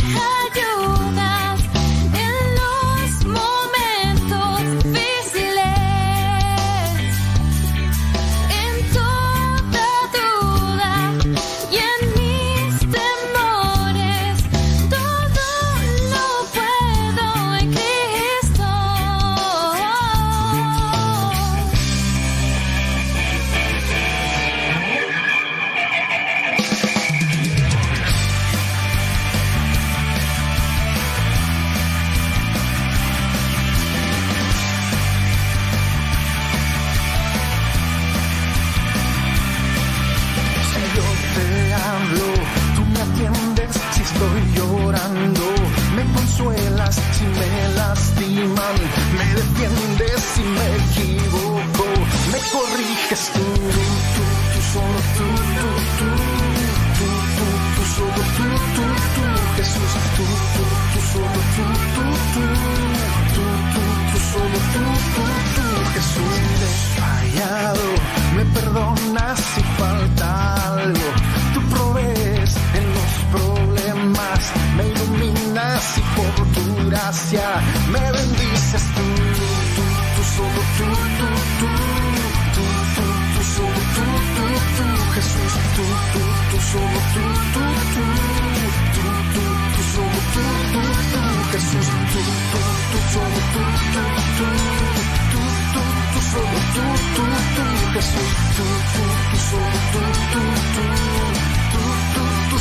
Solo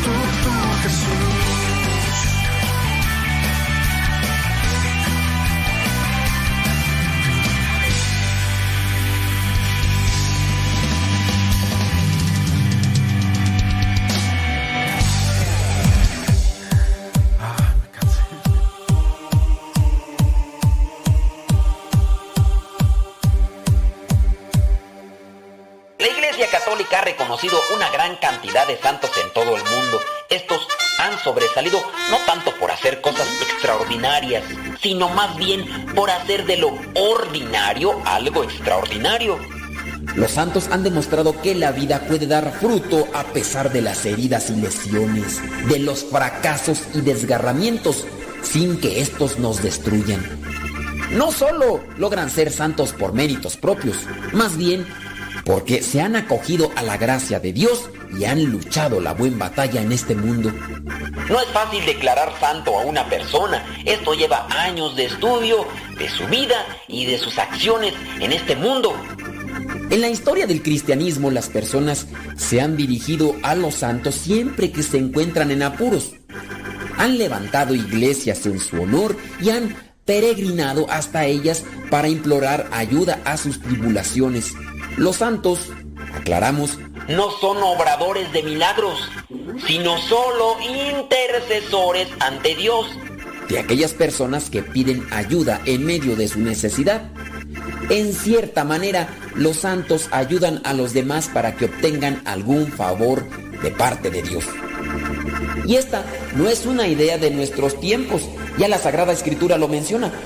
Por ejemplo, la cantidad de milagros que realizaron los apóstoles. Los santos son, en cierto modo, un prisma a través del cual contemplamos la acción salvadora y liberadora de Dios. Es un signo de esperanza que nos anima a alcanzar la meta, es decir, a tener ese encuentro con Dios. Pero no debemos dejarnos confundir con el gran número de figuras populares que pronto ganan fama de santidad. Muchas de estas figuras son engrandecidas por comentarios de diferentes tipos de personas, hasta de no creyentes, y conversiones diferentes, casi siempre exageradas. Les voy a mencionar a continuación una pequeña lista de aquellas personas a las que algunos creen santos, pero que la iglesia no los ha reconocido como tal. Un caso de ellos, aquí en México, la famosa y conocida Santísima Muerte, esta pseudo devoción que cada día gana más fama. Fíjense, es un esqueleto ataviado con vestido, guadaña, balanza, brazos y falanges de metal con figuras de oro y plata. Esta la exhiben en tiendas espiritistas o en mercados donde venden todo tipo de amuletos y elementos para la adivinación y curanderismo. Sus promotores la presentan como una entidad espiritual que ha existido siempre, lo cual es una tremenda mentira. Esta falsa devoción la permite, favorece y promueve una agrupación no católica que se autonombra, escúchelo muy bien, se autonombra Iglesia Católica Tradicional México, Estados Unidos, Misioneros del Sagrado Corazón y San Felipe de Jesús. Mire nada más con qué mentira nos han salido.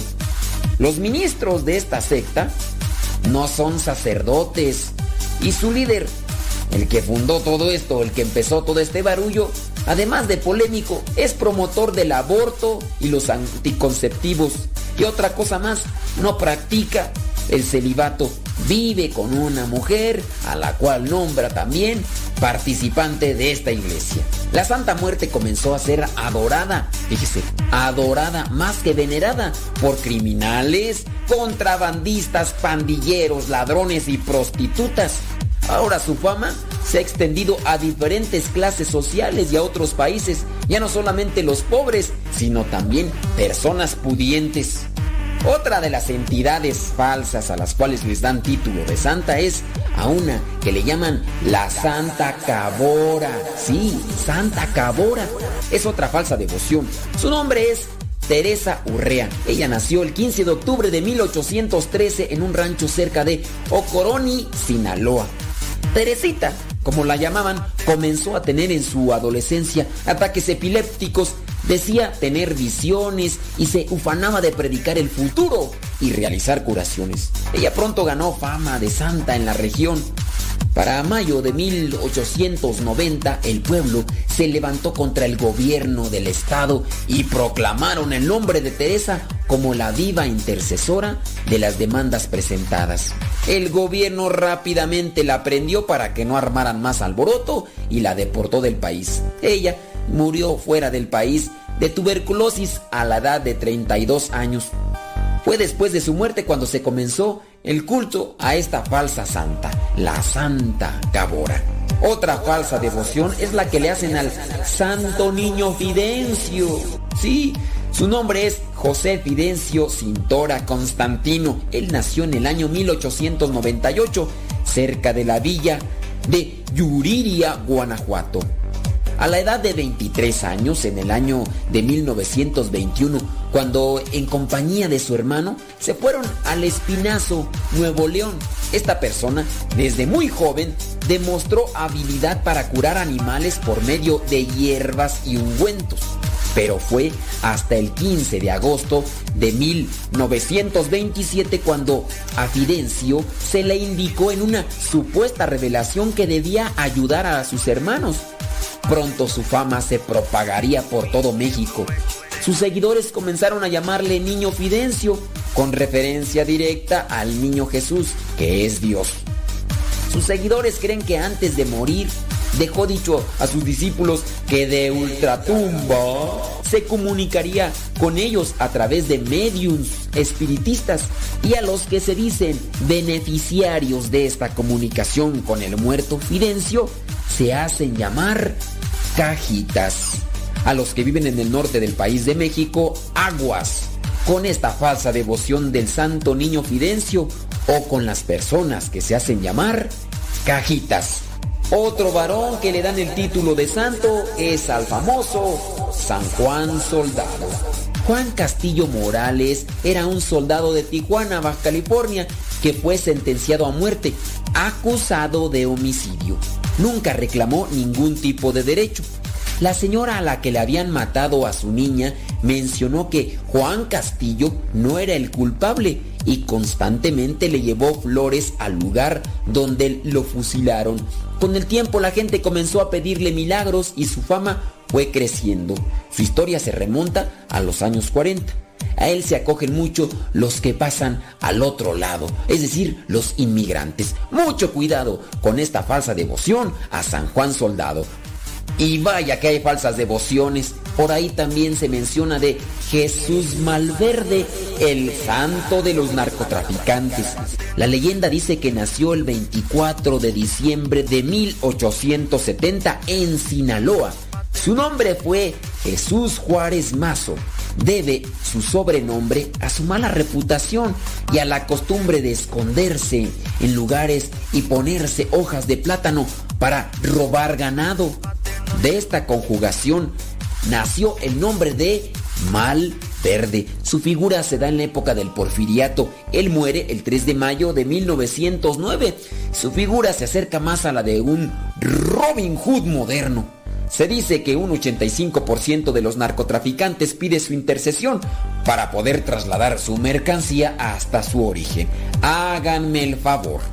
Bueno, por toda América Latina se dan diferentes manifestaciones de personas o figuras no santas. Por ejemplo, en Argentina y en Chile se conocen a la difunta Correa, el Guachito Gil, Rodrigo el cantante, incluso al futbolista Maradona lo catalogan ya de santo. Por ahí anda su iglesia.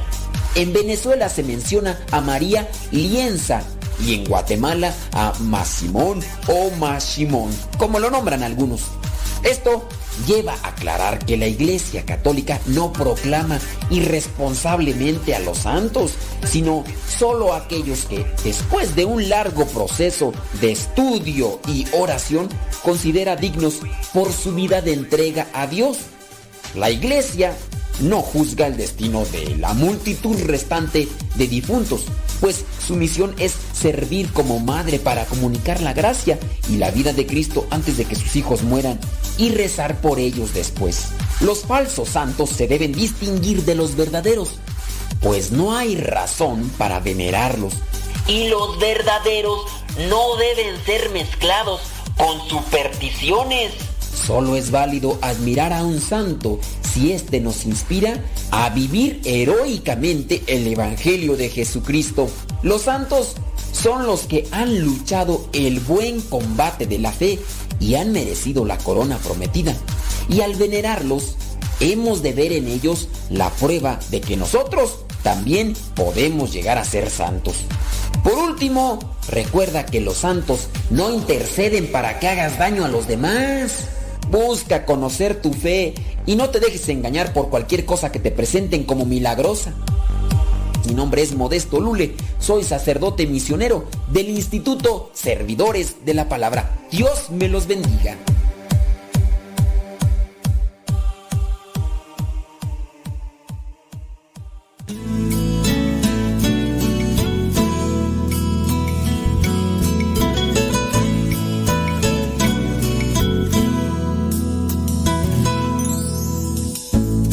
Si tengo tu amor,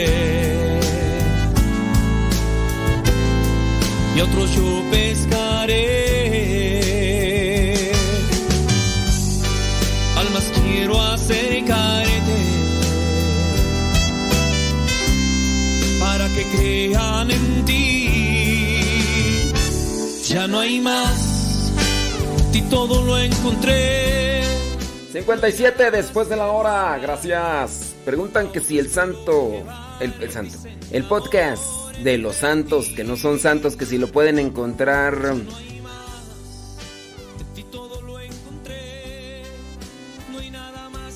Que si lo pueden encontrar en YouTube, sí, ahí está en YouTube.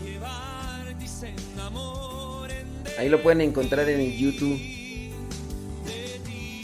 Búsquenlo así, los santos que no son santos. De hecho, es uno de los primeros podcasts. Uno de los primeros podcasts que teníamos en aquellos tiempos. Sí, tú. Para ese. Ay, ya, ¿para qué les digo? eh? Ay, ¿quién te está preguntando? No- Nadie te está preguntando cuánto tiempo te, te tardaste en ese podcast. Nomás te, te preguntamos que si, que si estaba en el YouTube. Y tú luego, luego ahí. Ay, Dios mío, santo. 28, 29, 30, 31. Son cuatro días. Termina. Almas quiero acercarte. Ah, sí, sí alcanzo, sí alcanzo. Entonces, este año terminamos con la radionovela de El Heraldo de Dios. Te, te lo, luego aprovechas para andarte ahí presumiendo, voy a querer. No, pues es que nomás pues, para que sepan, pues. Ah, ya. Si nomás te preguntamos que. ¿Cuándo ibas a, a- que si lo tenías ahí en el YouTube y luego, luego. Ah, ¿saben qué? Es que con eso me tardé. Me tardé este. eh, como. Ocho horas. Ocho horas para. Para, para hacerlo. ¿quién te preguntó? Te pre- alguien te pre- escucha- alguien por ahí escribió cuánto te tardaste en hacer. No. Es más, tampoco te preguntamos cuándo lo hiciste. Pero.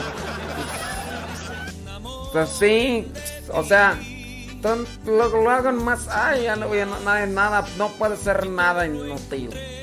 No puede ser nada sin que estés ahí luego, luego presumiendo. Y que se- se- se- Quiero llevar, dicen enamoren de ti, de ti,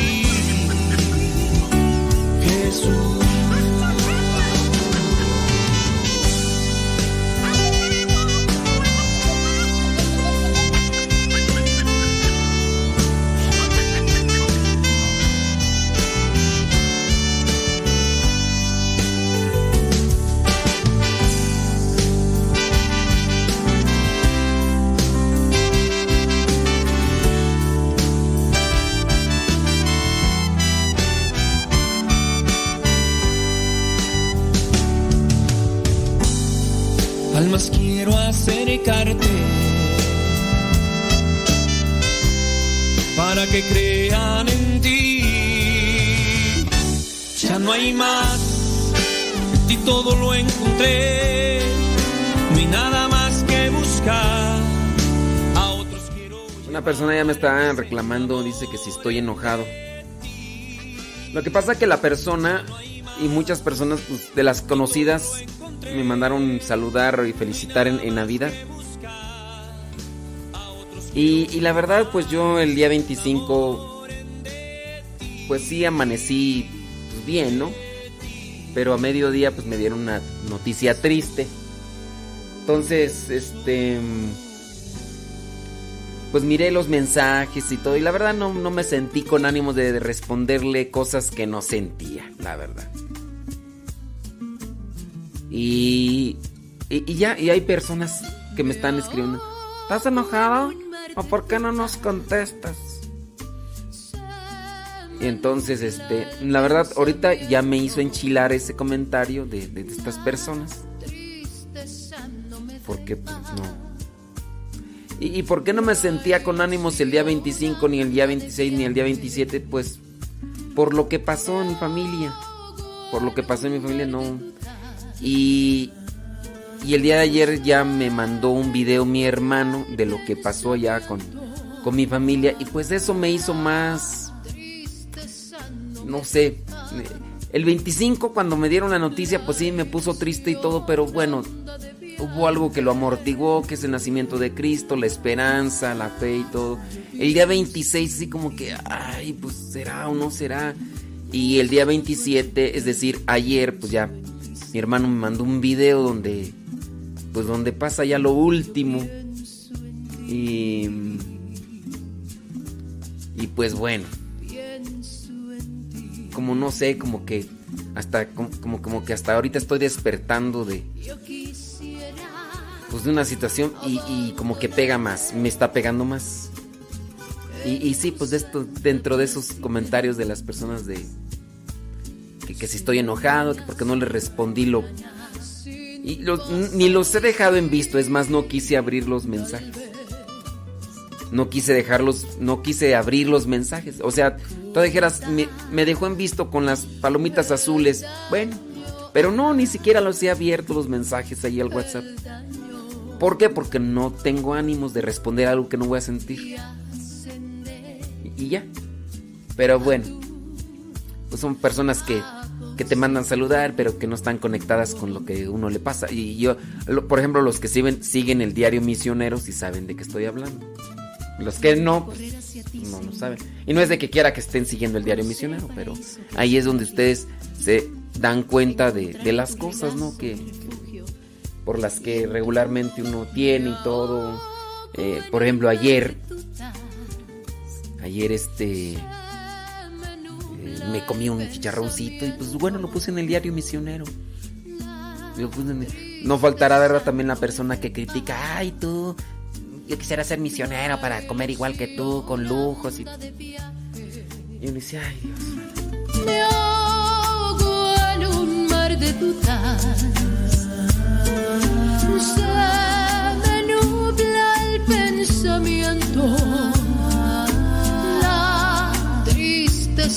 No me deja.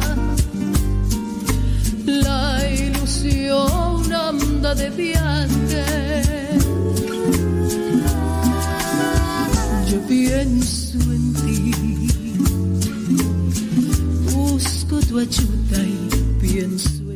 Y dentro de las cosas pues que, pasaron ahí con mi familia, pues digamos que lo que más agudizó fue que, que pues digamos que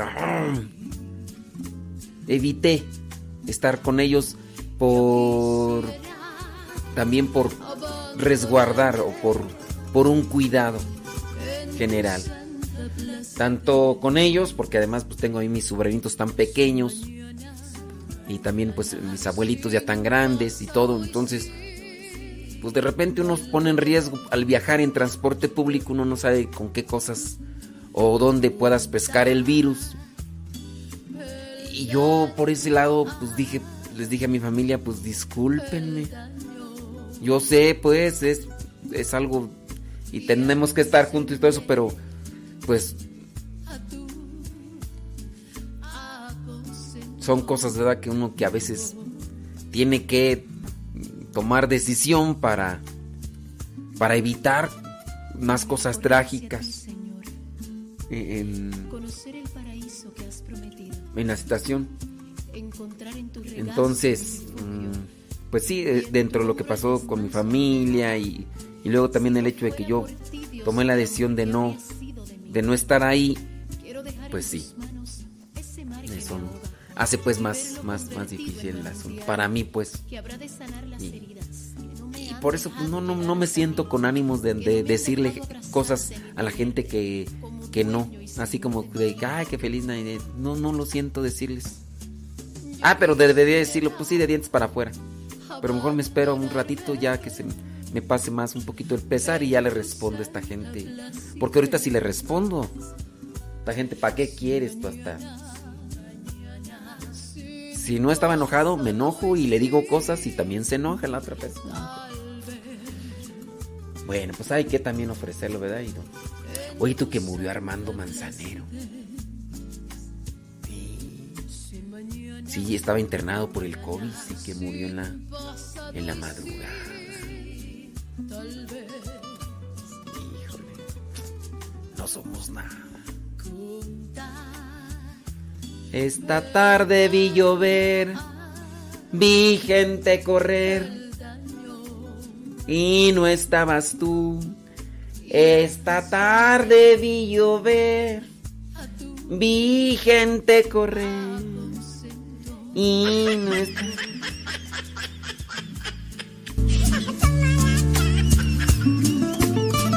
Y en mi recorrer hacia ti, Señor, conocer el paraíso que has prometido, encontrar en tu regazo mi refugio y en tu hombro el descanso a mi dolor. Si no fuera por ti, Dios de amor, ¿qué habría sido de mí? Quiero dejar en tus manos ese mar que me ahoga y verlo convertido en manantial que habrá de sanar las heridas que no me han dejado llegar hasta ti, que no me han dejado abrazarte ni tenerte como dueño y señor de mi vida. Yo quisiera abandonarme en tu santa placidez. Sin mañana, mañana, sin pasado y sin tal vez.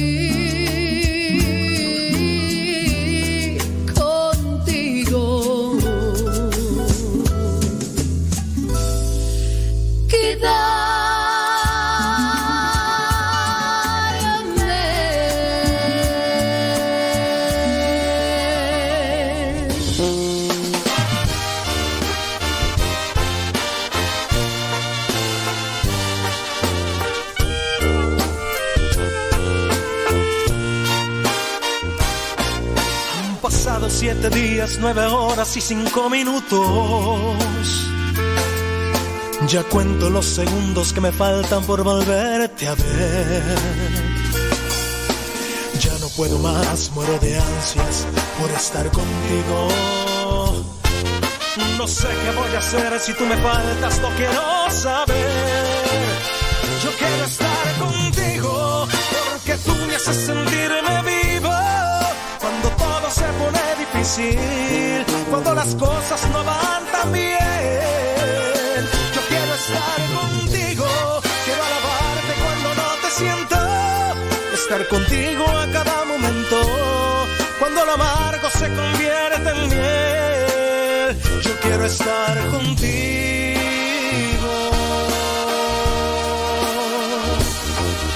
Qué fácil alabarte cuando tengo lo que necesito.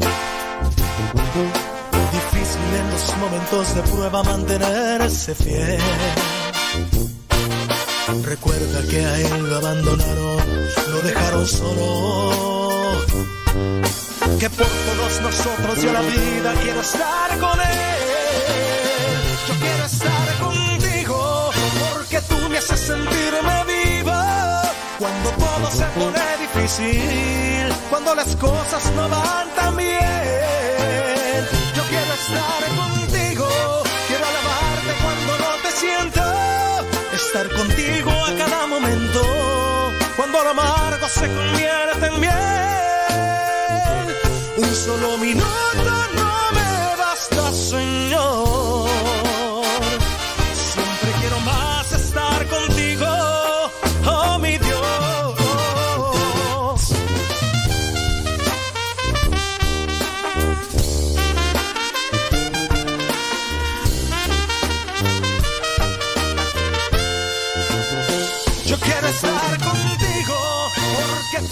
Sentirme vivo. Cuando todo se pone difícil, cuando las cosas no van tan bien.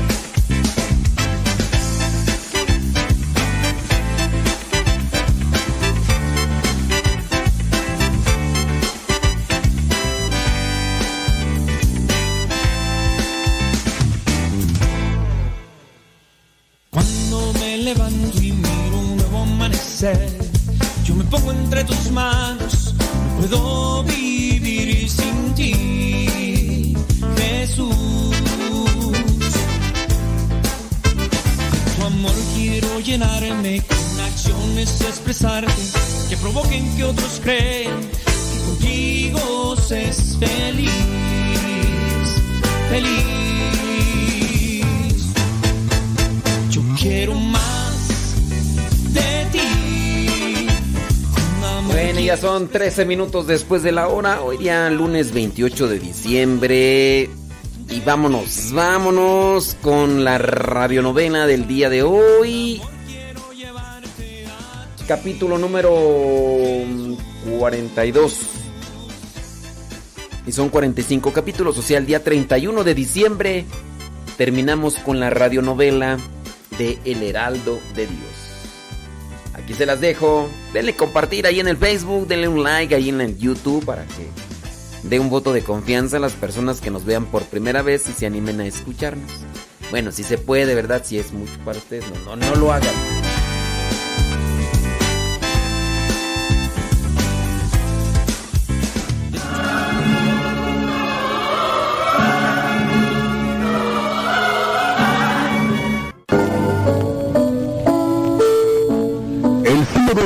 Realizado en Cuenca fue un éxito.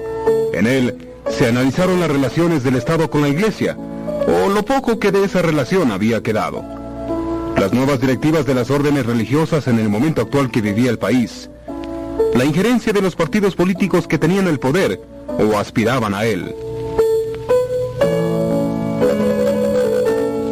Para la sesión de clausura, el padre Matovelle estaba designado para tomar la palabra, lo cual lo hizo ante un público numeroso y especialmente caracterizado por su seriedad y alta cultura.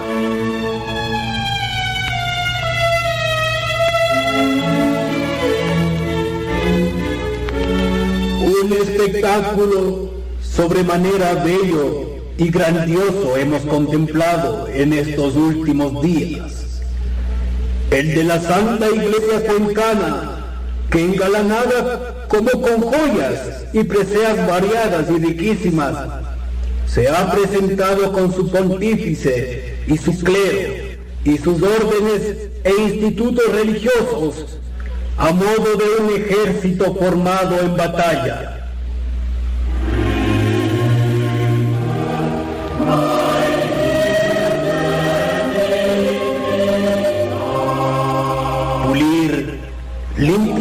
Casa del Señor del polvo de la humana miseria y devolver su nativo brillo a las costumbres del clero y el pueblo católicos de una región son los altísimos fines que se propone alcanzar un obispo cuando convoca y reúne un sínodo de su diócesis. La civilización moderna, o mejor dicho cristiana, es deudora de muchísimos progresos suyos en el orden social.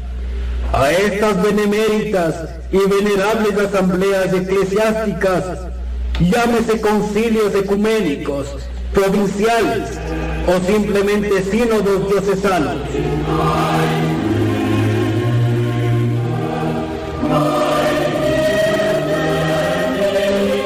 La palabra del padre Matovelle llegaba clara, precisa, llena de conocimiento profundo y calaba hondo en los oyentes. Los que existían seguros de que el orador se expresaría cabalmente y analizando la situación que la iglesia padecía bajo el régimen liberal de los años 1900 al 1914. El orador seguía exponiendo sus tesis. Debemos estrechar más y más las filas de nuestra sagrada milicia y por hacer reinar en ella esa concordia, armonía y caridad que debe ser el distintivo de los ministros del santuario. Este sínodo ha sido testigo del más admirable concierto en este punto. Sin embargo, que nunca ha sido más necesario que en medio de las actuales circunstancias, porque atraviesa nuestra república, en medio de las ingentes ruinas de la impiedad y el radicalismo, acumulan diariamente entre nosotros la acción del clero católico. Es la única esperanza de restauración que le queda a la República.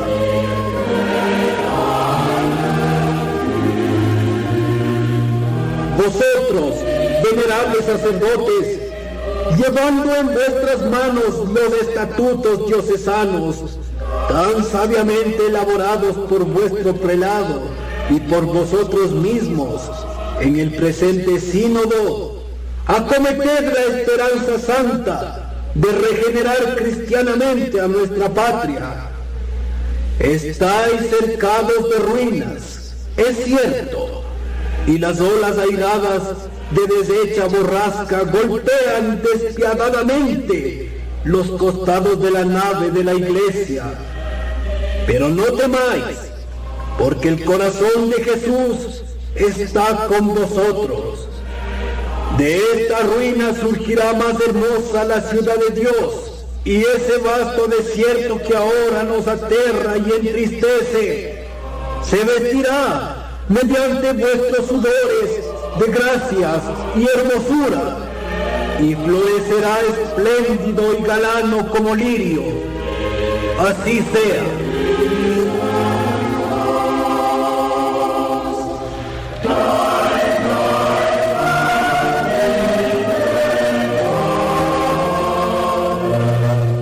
La aceptación total al discurso del padre Matovelle fue inmediata. La felicitación de las altas dignidades de la iglesia que reconocían en el fundador a uno de los más altos pilares de la religión en sus más amargas horas de tribulación.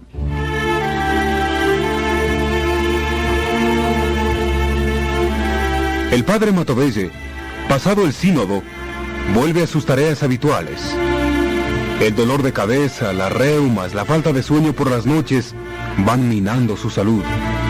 Con todo, dedica su trabajo a la orientación vocacional, a atender a las hermanas oblatas, a su propio convento y aunque sea de lejos, a vigilar con celo la construcción de la Basílica del Voto Nacional que avanza difícilmente. Quería comunicarle que he vuelto a recibir comunicaciones del arzobispo González Suárez, proponiéndome atienda en Quito la dirección de los seminarios mayor y menor de la capital. Ha vuelto a tener problemas con los padres lazaristas seguramente.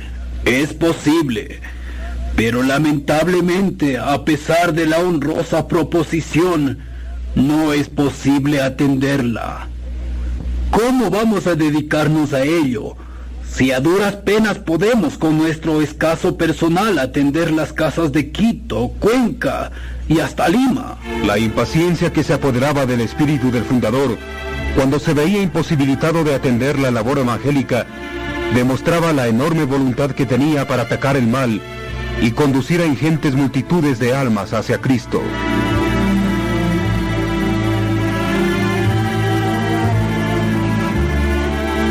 Para el año 1918, haciendo un alto en su trabajo, Matovelle fue a visitar al obispo de la diócesis y con la franqueza que siempre le caracterizó, conversó con el prelado sobre los problemas políticos que iban planteándose en el país.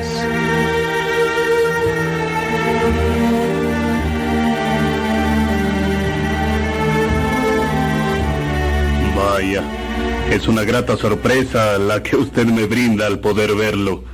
En realidad así ha sido, reverencia.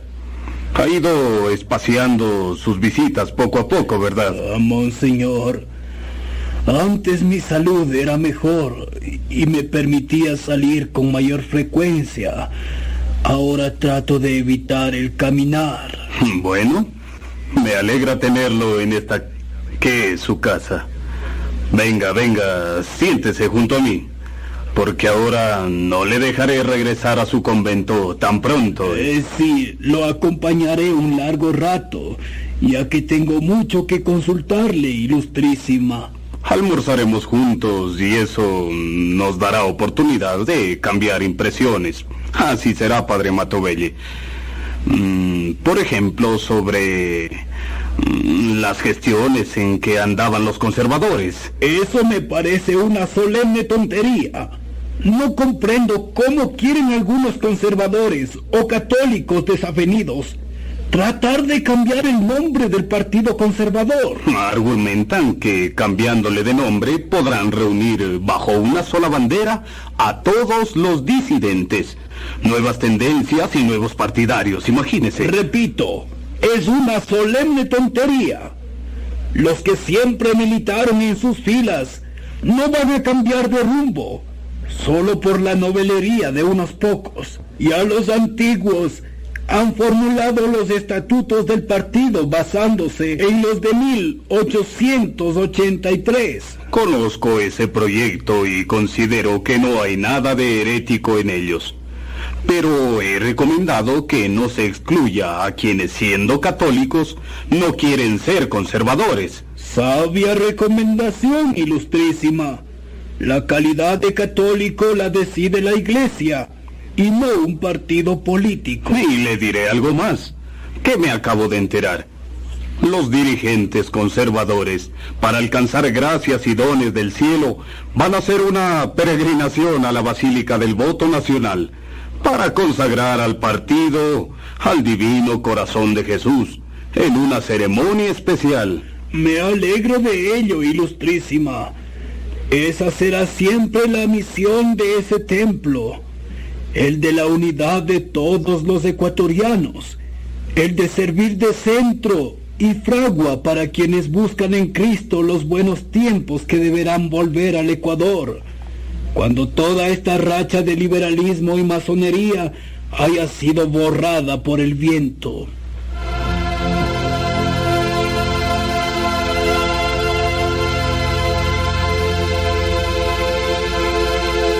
Las opiniones de Matovelle siempre fueron concisas, plenas de rectitud, apasionadas en favor de la causa eclesial, irreductibles contra todo lo que consideraba herético.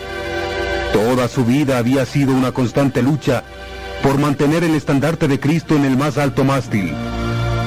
Y aunque a veces abatido por el vendaval, este volvía a erguirse mantenido en parte por las manos del fundador de los oblatos.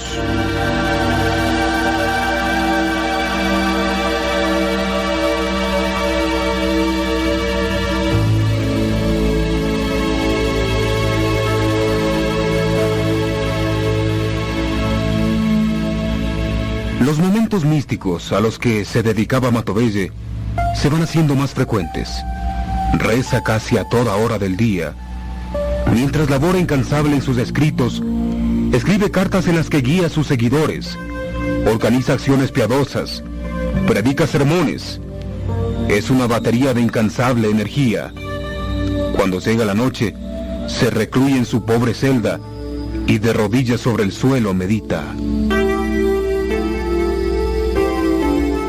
Señor Jesús, como lo dijiste y prometiste, así se haga y pueda yo merecerlo.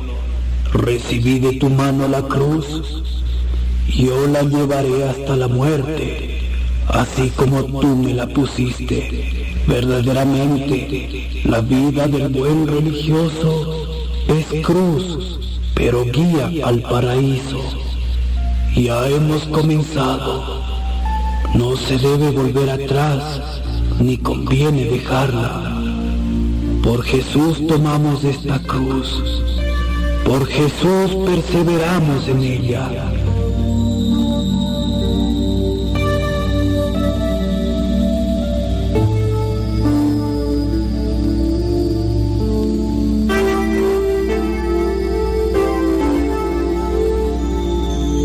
Para 1923, el candidato gobiernista es el doctor Gonzalo Córdoba.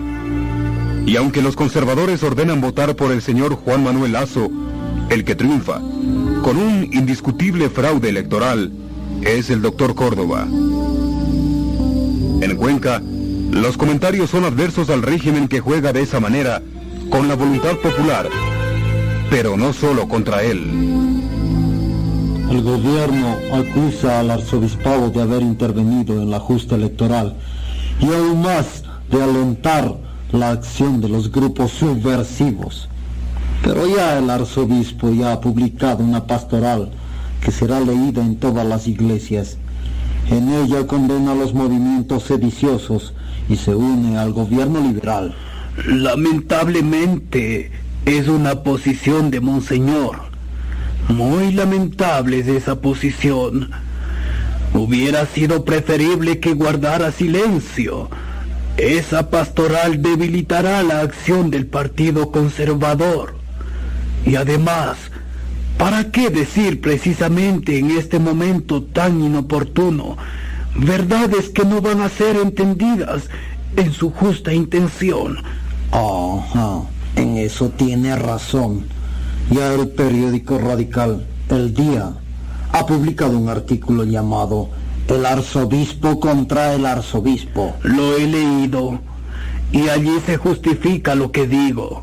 Los liberales ah, dan a entender que el mismo arzobispo, después de alentar a los sediciosos, provocando una agitación político-religiosa, ahora la combate para halagar al gobierno, quizá para evitar represalias del poder contra bienes temporales de la iglesia. Mm, Los años vienen. Con el nuevo gobierno no va a ser nada bueno. La cuestión político-religiosa sigue en el Ecuador rumbos tristes y desastrosos. Mejor es no ocuparse de ella. Hay que encomendarlo todo a Dios. Aquí nadie ha visto bien la conducta del arzobispo en los últimos acontecimientos.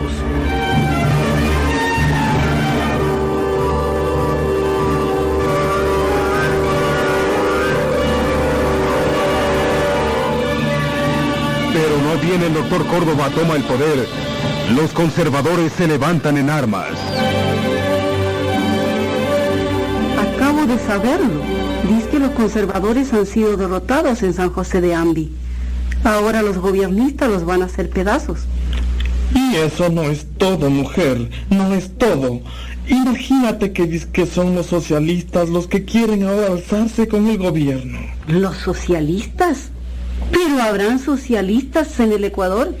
Los hay, mujer, los hay. Y ahora estarán complotando para tumbar al doctor Córdoba.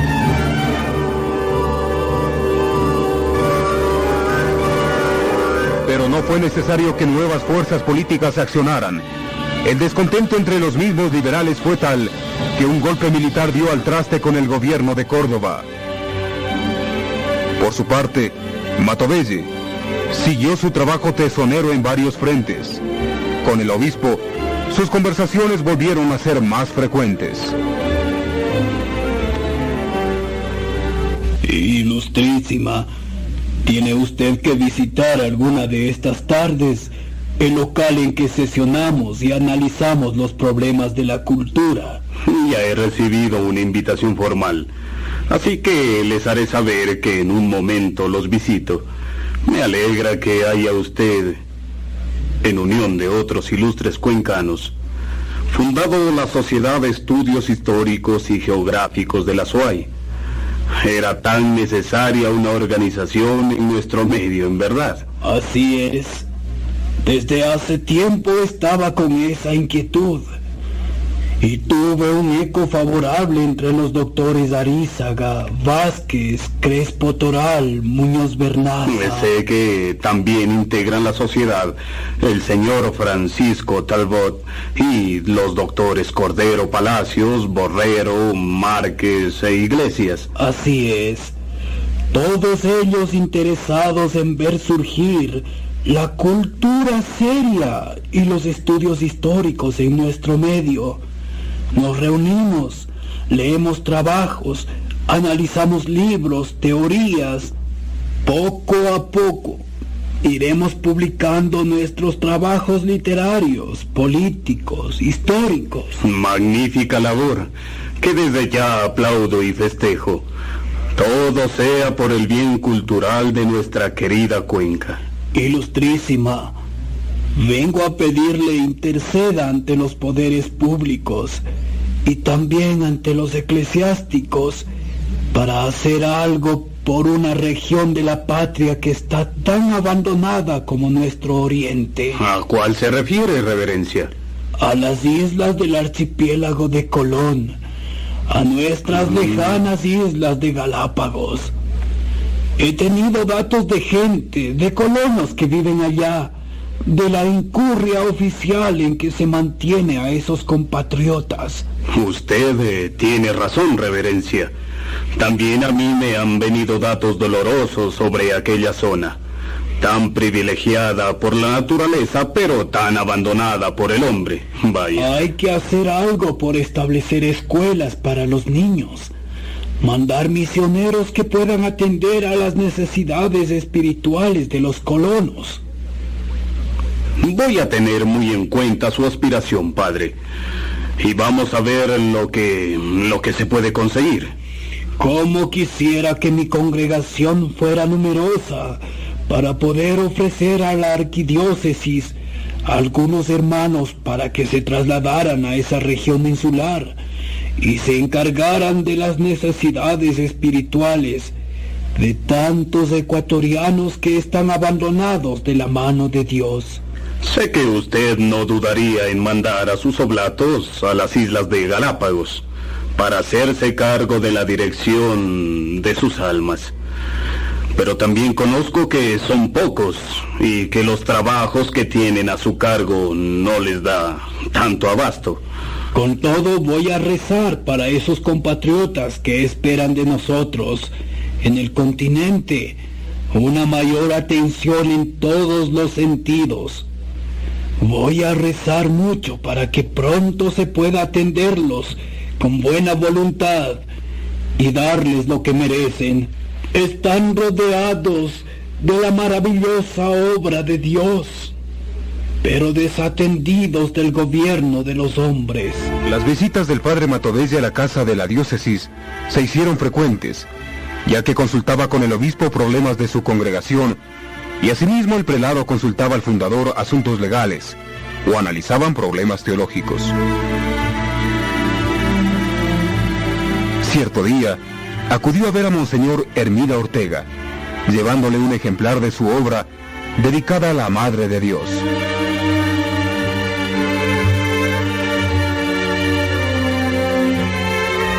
Hermosa dedicatoria, Padre Matovelli. A la Madre Santísima de Dios, María, emperatriz augusta de cielos y tierra, dedica este humilde trabajo su indigno siervo, Julio María Matovelle, presbítero. Es un modesto homenaje a nuestra Santa Madre. Déjeme leer un acápite de la presentación para comenzar a gozar de tan excelente trabajo, del cual ya tenía noticias. Y por eso me atreví a pedirle un ejemplar. Eh, tenía uno listo para su ilustrísima. La América, de igual modo que las demás regiones del mundo católico, ha sido favorecida por la Reina de los Cielos. Y con muestras de singular predilección, los portentos de Guadalupe, Chiquinquirá y Copacabana no son de todas las naciones. La América debía, pues, reparar con su piedad y devoción a la augusta Madre de Dios las injurias que le prodigaba el cisma de Lutero. Permítame que siga yo, ilustrísimo. Eh, siga. La República del Ecuador no ha sido entre las naciones del Nuevo Mundo, ni la menos favorecida con sus celestiales dones. La aparición maravillosa de Nuestra Señora de la Nube, ocurrida en Quito el 30 de diciembre de 1696.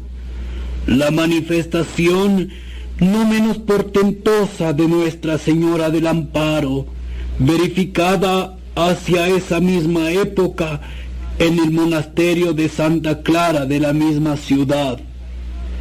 La poética y bellísima historia de Nuestra Señora del Quinche, etc., comprueban abundantemente la verdad de lo que decimos. Magnífica introducción, padre. Magnífica. Voy a gozar de las investigaciones históricas y la crítica desapasionada que usted coloca en su libro. Como le decía, monseñor, es solo el impulso de rendir constante homenaje a la Madre de Dios lo que me hizo ponerme a escribir sobre tan encantador tema. Todos me han hablado de un pacto que usted hizo con la Santísima Virgen, padre. Eh, ¿Podría confidencialmente contármelo, padre? Oh, propiamente he vendido mi alma a la Virgen, monseñor. ¿Eh? Y por ese precio, la Reina Dulcísima me alcanza tres gracias. Profesar toda mi vida un amor ardiente a Jesús. Segundo, que mi alma salga de este mundo plenamente purificada de todo pecado. Y tercera, morir en un acto de amor purísimo a Dios. Es entonces un pacto en forma y fondo. En cambio, la Virgen tendrá derecho para disponer de mi alma como cosa y propiedad que exclusivamente le pertenece. Podrá por lo mismo atravesarla con las siete espadas de sus dolores enclavarla en la cruz e inmolarla a su voluntad. Pero, ¿cuándo fue que usted realizó ese pacto, padre? En 1903, monseñor. Este acto continúa y lo renuevo todos los días antes de celebrar misa. Por otro lado, sé que usted ha escrito varias poesías mm, dedicadas a María Santísima. ¿Recuerda alguna de ellas, tal vez? Mi vuelo poético es escaso. La vida no me ha dado el tiempo suficiente para templar la lira. Pero recuerdo algo que escribí y que tiene especial afecto para mí. Te vas y en el suelo nos dejas, María. Llévanos al cielo en tu compañía. Ponnos junto a Dios. Ya surcas el éter, sembrado de estrellas. Ya lucen tus huellas más allá del sol. Adiós, Madre amada.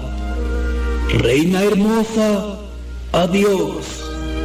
Cuando llegue la hora postrer de la vida, Ay, madre querida, ay, madre de amor, guárdanos entonces en tu corazón y al dejar el valle de llanto y abrojos y al cerrar los ojos a la luz del sol, haz que los abramos para ver a Dios.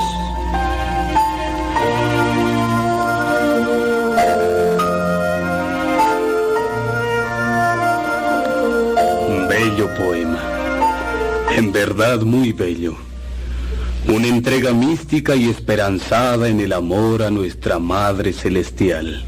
Todo lo que pudiera cantar en encendido amor a la Madre de todos los hombres es inconmensurable, ilustrísima. Mi corazón es un volcán que lanza torrentes de fuego al cielo. Este amor es un gran dolor, pero a la vez es tan dulce que no deseo que se me prive de él. La vida de la República había alcanzado una catalización de su actividad. En 1925, las asociaciones obreras exigían reivindicaciones sociales. La pobreza había llegado a límites difíciles de controlar y el malestar del pueblo se manifestaba de las más variadas maneras. Las que no se habían aplacado a pesar de la sangrienta represión del 15 de noviembre de 1922 en Guayaquil. Pero para julio de 1925... Santo Dios, nuevamente dice que hay revolución en Quito. ¿Qué es lo que se sabe, mujer? Los militares han tomado el poder. Dice que para poner fin a la dominación de los bancos de Guayaquil, hay una junta de gobierno han desterrado al presidente y también al general Leonidas Plaza. Dice que son militares jóvenes los del movimiento. Vaya, menos mal que son jóvenes. Ojalá las cosas cambien y vengan mejores días para el país. Ojalá. Ya era tiempo de que se pusiera freno a la bancocracia guayaquileña, que tenía empeñado al gobierno y endeudado para extorsionarlo y hacer lo que les daba la gana. La fisonomía política del país iba cambiando rápidamente. La revolución juliana, comandada por militares jóvenes, trata de cambiar la estructura económica del Ecuador. Y para ello, se hace asesorar por personalidades especializadas en la materia. Y nombra presidente provisional al doctor Isidro Ayora.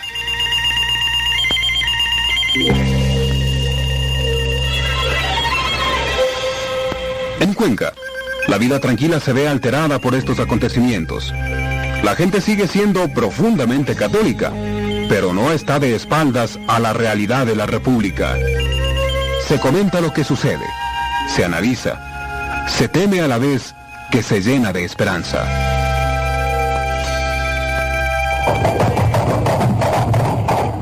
Bueno, tal como le dije, parece que las cosas van bien encaminadas, al menos con buena voluntad en el gobierno. Sí, lo que veo es que hay buena voluntad, aunque se dice que el camino del infierno está empezado de buenas voluntades y buenas intenciones. Hay que esperar por lo pronto. Han nombrado un hombre honesto al doctor Isidro Ayora, profesional lojano, médico especializado en Alemania. Es que además ha ocupado altos puestos en la universidad y tiene clara visión de lo que se debe hacer en mi país. Pero me han dicho que tiene un carácter muy fuerte, que sabrá hacer respetar a las autoridades y no dejará que algún revolucionista lo tumbe. Parece que el ser buen cirujano le ha dado pulso firme y enérgico para manejar al país. Y ha comenzado bien. Va a venir una misión especialista en asuntos bancarios, la misión Kennedy, para organización económica y solución de los problemas monetarios. El plan parece muy amplio, con decirte que dejará organizada la ley orgánica del Banco Central, la ley de monedas, la ley orgánica de aduanas, la ley orgánica de Hacienda, etc. Una verdadera labor de administración para este país que estaba tan desorganizado, que nunca ha tenido la estabilidad suficiente para poner en orden las cosas del Estado. Como te digo, parece que las cosas han comenzado bien y ojalá así continúen. Para el padre Matovelle, que ya contaba para entonces 74 años, le llegó una gran noticia, que la recibió con la humildad de siempre. Pero es magnífico que reconozcan sus méritos, reverencia, y se comience a hacer honor a quien lo merece. Es amable de parte de la academia haberse acordado de mí y por esa obra que fue dictada por mi pasión por el Azuay. Mire usted, reverencia, es ahora miembro de la Sociedad Americanista de París por su obra Cuenca en Tonebamba. Un trabajo de arqueología, una ciencia que está tan descuidada entre nosotros. No sabemos nuestras raíces, nuestras verdaderas fuentes étnicas. Por eso hay que hurgar en el pasado, en las ruinas de nuestros antepasados, para saber quiénes éramos y de dónde provenimos. Y no solo eso, es usted también miembro de la Academia Nacional de Historia. Un mérito que lo dedico a mi orden, a los oblatos, para que alguno de nuestros hermanos continúe lo hasta ahora investigado. La semana pasada vinieron algunos estudiantes universitarios interesados en adquirir o al menos poder consultar sus obras sobre derecho público eclesiástico, ciencia constitucional y economía política. Igualmente, algunos abogados estaban interesados en conocer y analizar sus textos sobre ciencia administrativa y derecho público. Trabajos de hace tantos años. Me satisface que sigan siendo útiles. Puse en ellos todo mi conocimiento y mi interés en servir a mis compatriotas.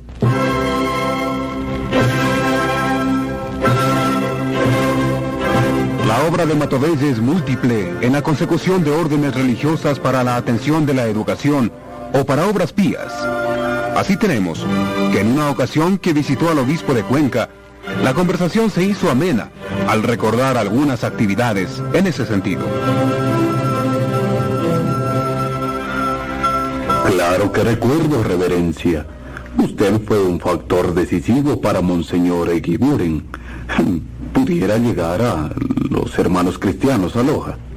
Ay, era una vieja gestión que al fin tuvo un resultado feliz. Los hermanos de las escuelas cristianas son unos apóstoles de la enseñanza para los niños pobres. Y una de las más preclaras glorias es el hermano Miguel. Que Dios lo tenga en su reino. Lo recuerdo desde que era compañero en el seminario. Me han contado que era desde muy pequeño piadoso y adornado de virtudes. Así era, callado, meditando siempre, estudioso. La familia luchó mucho al comienzo para que él cambiara su vocación de hacerse hermano cristiano por la de jesuita, pero no consiguieron doblegar su voluntad. Ahora es un baluarte de esa orden de la Salle y su santidad va siendo reconocida día a día. Un hombre cuencano que amaba la cultura y el amor a Cristo. Usted también, reverencia, ha trabajado bastante por la acción social entre los obreros y menesterosos también. Desde joven entendí la fuerza transformadora que poseían los grupos de trabajadores, así como lo abandonados que estaban de los poderes públicos. Así que me dediqué a organizarlos, a catequizarlos, a darles fe en la doctrina cristiana, a la que poco a poco habían olvidado. Educar a los obreros, organizar a los trabajadores, bajo el manto protector de la iglesia. Hermosa tarea. Ese ha sido mi más constante afán, ilustrísima. Una adecuada educación de las masas. Por eso conseguí para Azogues y Cuenca que se instalaran aquí las religiosas del buen pastor, destinadas a educar a la mujer y ayudar a rehabilitarlas si han errado en la vida. También recuerdo que fue su insistencia la que logró del presidente Cordero la instalación en Cuenca de la orden salesiana. Así fue, padre Matovelle. Ay, sí, fueron años de trabajo arduo, pero que tuvieron la bendición del Señor. Era necesario que los salesianos se encargaran de la educación técnica en artes y oficios de la juventud. Y al fin, el mandatario se encargó de conseguir para el Azuay ese beneficio, lo mismo que apoyó a la misma orden de Don Bosco para las misiones orientales. Los recuerdos brotan amables, sinceros. Es parte de una labor de años, silenciosa, efectiva, destinada a elevar la moral cristiana en todos los niveles de la población ecuatoriana. El prelado siente una profunda admiración por ese sacerdote inteligente, experimentado, tenaz, que ha logrado inmensos beneficios para la iglesia. Por su parte, Matovelle recuerda con humildad, hasta con modestia, todo lo que contribuyó a realizar con su pasión de cristiano. Me entero que en Azogues las hermanas de la Providencia tienen cada vez más acogida. Ese pueblo está bien cuidado por esas religiosas. Ese es otro de sus logros, padre. Las hermanas de la Providencia se ocupan de niñas y señoritas en sus planteles, de la moralización, de las reclusas en la cárcel y hasta de un orfanatorio, ¿eh? Azogues. Azogues tiene para mí recuerdos muy tiernos. Fue la tierra de mis primeros desvelos sacerdotales. Me agrada visitar esa población. Parece que volviera a los años mozos, cuando camino por sus calles. A todos nos sucede igual. Cuando volvemos a los lugares en los que hemos sido felices, en donde han quedado nuestros sueños. En eso, mis mejores sueños, desgraciadamente jamás conseguidos, han sido los trabajos por la Junta Orientalista, Monseñor. Mucho he lamentado en tantas buenas iniciativas que hayan quedado en pro del Oriente, también hayan sido desperdiciadas. En Cuenca hemos tenido organizaciones bien dirigidas, pero sin apoyo oficial. Recuerdo que para 1916 el señor obispo Polite me envió a la capital para participar de un congreso catequístico en el que se trató de esos asuntos. Entonces, organicé brigadas de muchachos y muchachas de colegios católicos llamada Apostolado de la Inocencia, destinada a la oración por las misiones. Y dio resultados, recuerdo. Claro que sí. Los jóvenes cuencanos emularon pronto a sus colegas en entusiasmo y fervor por las misiones. Reverencia. ¿Cuáles eran o son los puntos de acción concreta que propone la Junta Orientalista? Defender de cuantas maneras sean posibles la integridad del territorio nacional. Trabajar porque el Supremo Gobierno apoye con toda decisión la apertura de caminos de internación a la zona amazónica fomentar la colonización de las regiones expresadas y proteger a los misioneros que trabajan en la selva y propender a la evangelización de nuestras tribus bárbaras y extender la obra evangelizadora, especialmente al archipiélago y a la región amazónica. Los recuerdos han ido brotando incansables. El tiempo ha parecido corto ante la inmensa enunciación de hechos producidos por la incansable actividad del padre Matovelle. Entre los dos sacerdotes, hombres de Dios, se ha tendido un eslabón más de comprensión y aprecio. En otra ocasión, ya en el convento, Matovelle recibe la visita de una antigua dama cuencana, benefactora de su obra y sincera católica.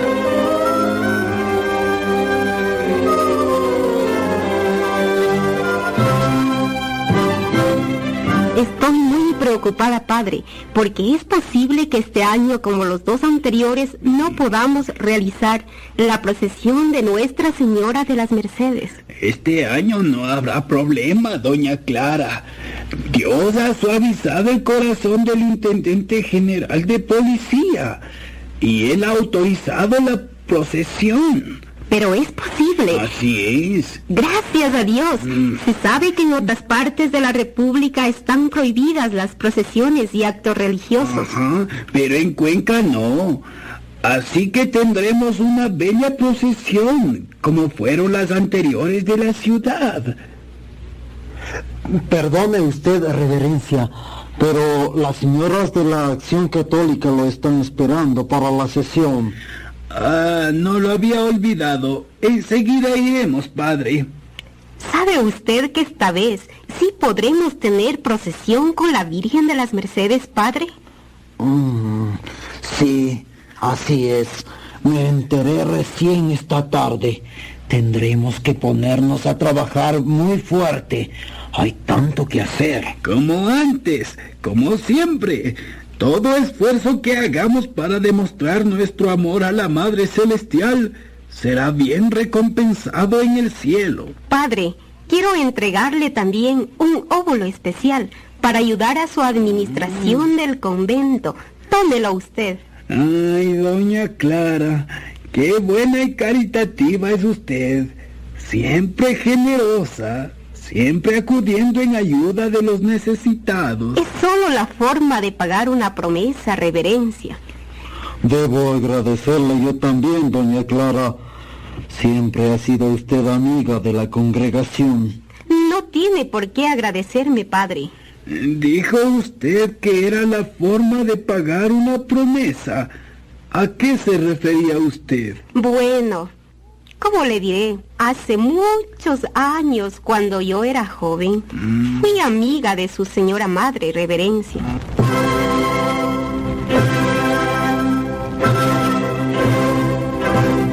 Amiga de mi madre. Oh, nunca lo había imaginado. Sí, fui de las pocas en saber de su nacimiento, padre. Luego seguí de cerca con mucha atención su educación y sus progresos en la abogacía y luego en su carrera eclesiástica. Podría decirle paso por paso todos sus éxitos. No me sorprendería que lo supiera usted mejor que yo. Oh, todo lo que usted dice es admirable, señora. Quizás lo sea, pero es la verdad. ¿Y cuál es la promesa a la que se refirió antes? Cuando su señora madre viajó al Perú, de esto ya hace muchos años, me pidió que estuviera siempre vigilante sobre su vida reverencia, como si fuera una madre. Ah, y me pidió también que ya que ella no podía hacerlo, acudiera en su ayuda cada vez que me fuera posible. Y usted lo ha cumplido religiosamente. He hecho lo que he podido, lo hice porque le prometí así. Estaba tan desesperada por el error cometido con usted en su tierna infancia que me sentí obligada a ayudarla para que se tranquilizara, para que pudiera viajar con la paz en el corazón.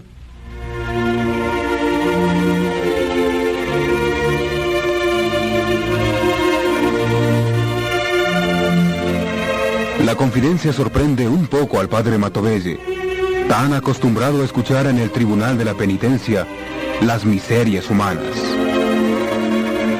Con todo, toma las manos de la buena mujer y se las lleva a los labios, en acción de gratitud y bendición a la vez. Oh, no, por favor, reverencia, no haga usted eso. No debí confiarle este gran secreto porque tantos años he guardado conmigo. Es usted admirable.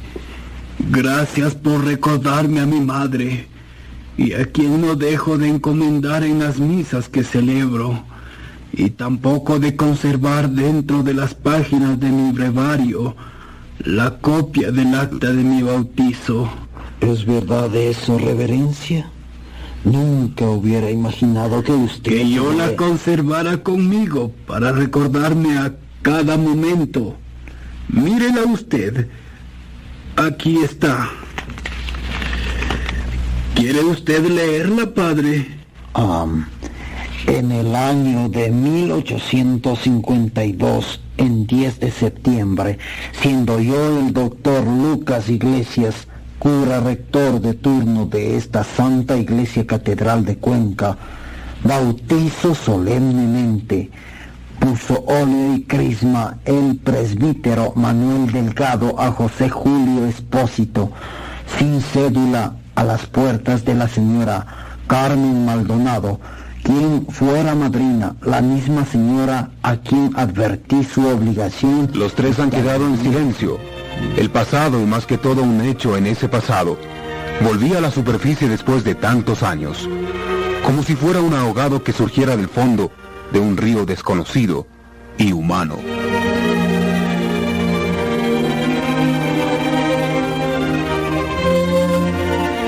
Matovelle recoge el papel, lo dobla y coloca entre las páginas de su breviario. El padre Morales baja la vista con los ojos empañados en lágrimas, mientras la señora benefactora siente una extraña presión en el pecho y unas infinitas ganas de llorar.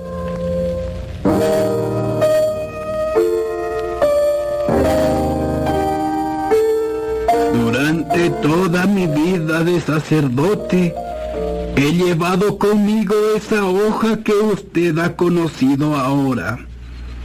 Ella me ha enseñado y me ha señalado el lugar de humildad que he conservado en mi existencia. Es usted un hombre de bien, pero también un apóstol de la humildad, un santo reverencia. Soy solo un sacerdote que sigue las huellas de mi Señor Jesús. Él era humilde, manso de corazón, tierno de espíritu. Seguirlo es mi pasión. Mi premio será alcanzar de él la paz y la luz eterna.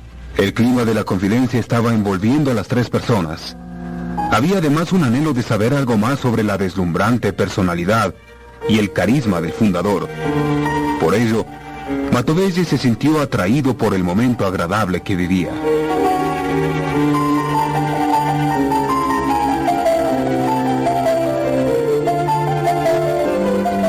Quiero contarles una visión que tuve en días pasados y que me ha hecho meditar seriamente en mi muerte. Pero ¿quién piensa en la muerte, reverencia? Usted vivirá muchos años aún, haciendo el bien a sus semejantes. Viviré hasta que el Señor lo tenga señalado. Pero doña Clara tiene razón. Su salud ha estado estable, aunque algunas molestias lo han seguido atacando.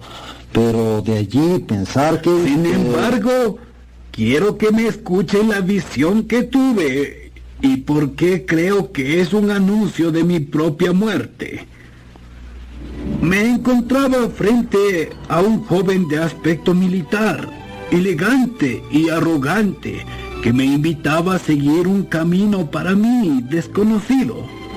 Lo seguí y de pronto estuvimos sumergidos en un río, muy poco profundo al principio, pero luego me di cuenta de que había perdido piso y me encontraba sumergido en un piélago insondable.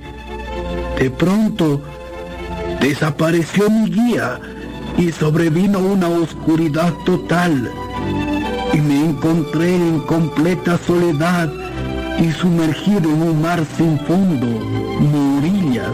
Extraño sueño. Pero, ¿qué hizo usted entonces? De repente me hallé arrojado a una hermosa playa cubierta de vegetación y en ese momento despuntaba ya una hermosa mañana cuya luz devolvió la paz a mi alma. Recorrí rápidamente la playa y ascendí por una bella colina tapizada de flores. Y mientras más caminaba, más alegre estaba la mañana. Ya en la cima me encontré con una planicie donde había una hermosa ciudad. Me decidí entrar en ella. ¿Una hermosa ciudad? Eh, ¿Y qué encontró allí, padre? Lo primero que se me presentó fue un hermoso templo. Iba a entrar en él cuando una mano invisible me alargó una gran palma, como esas que se reparten en los domingos de ramos. Tomé la palma con gran gozo, pero al instante desapareció la visión.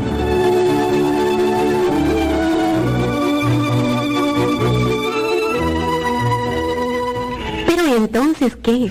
Sí, ¿por qué cree usted encontrar en esa visión un aviso de que... Sí, creo que Dios en su infinita misericordia se ha dignado avisarme proféticamente con esto, lo que debía de acontecer con mi muerte, que quizá esté muy próxima.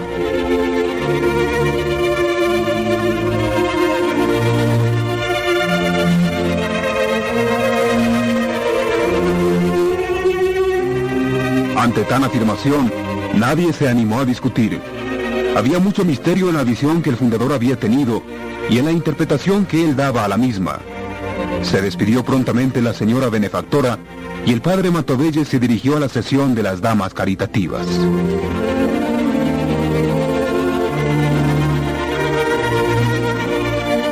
Una actividad ferviente copaba el día del fundador en esa época. No dejaba nada por hacer, por iniciar, por orientar.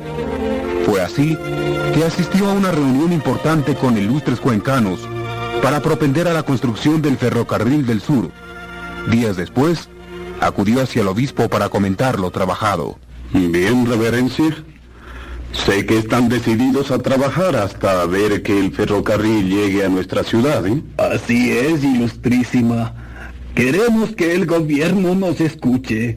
El tren debe partir de Pitisi para avanzar hasta Cuenca y de aquí hasta los territorios de El Oro y Loja. Un buen plan, que ojalá tenga realización. Unir las provincias centrales con las australes. Habrá que estar atentos para que la política que todo envenena den al traste con esta empresa tan bien ideada. Ya lo sabe usted, monseñor. Desde hace varios años, las provincias azuayas sudan sangre para contribuir con cuantiosos dineros para la obra del ferrocarril.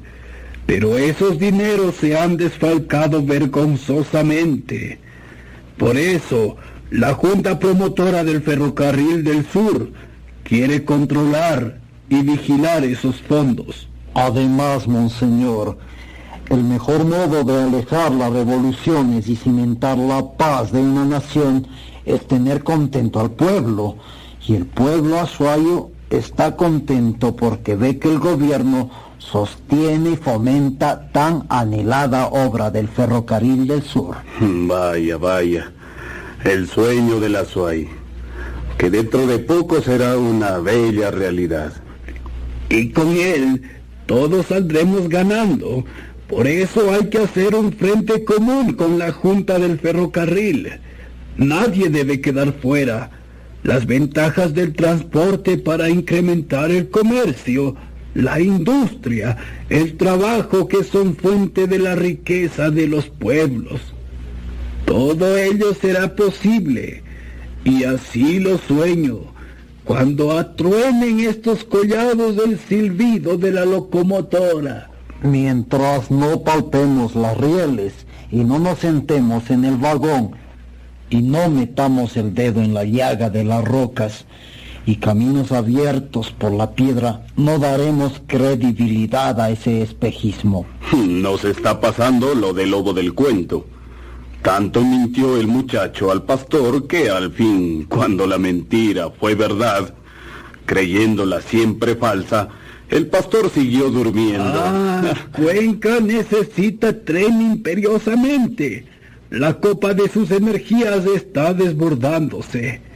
Cuenca, bien lo sabemos, es un filón de minas. Sus mármoles, su hierro, sus arcillas se están desnudando espontáneamente, casi sin trabajo de explotación. Usted, reverencia, en verdad es un adalid del ferrocarril del sur. Soy un sacerdote que quiere a su tierra y vela siempre por su progreso material y sobre todo espiritual. Nada más. Soy un oblato en perpetua oblación. Hemos presentado El Heraldo de Dios.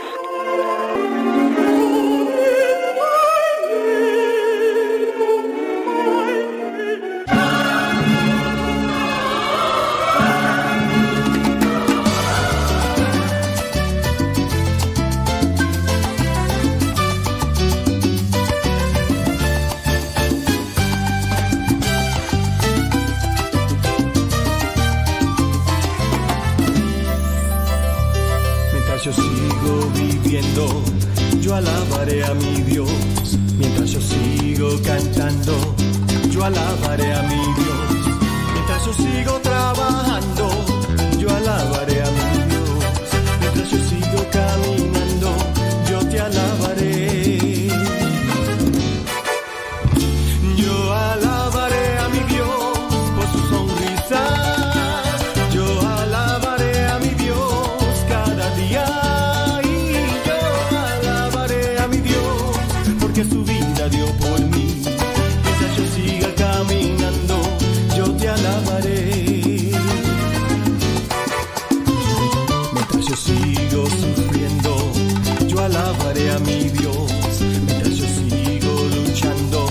gracias a los que nos acompañaron en la radionovela ahí en el Facebook y en el YouTube. Recuerden pasar a a Radio Cepa. De hecho, ustedes ya pueden escuchar Radio Cepa directamente allí en la página radiocepa.com. Mande su mensaje en audio, díganos su nombre, dónde nos escucha y, y mande su, su, su mensaje así en esta Navidad. Eh, alguna oración, alguna frase y si gusta, ¿verdad? Ahí en el WhatsApp de Radio Cepa. Pásense los que están ahí en, en Facebook y en YouTube. Pásense a Radio Cepa. Que ahora sí, pues nos vamos a ir ya con, con música propia de este tiempo de Navidad.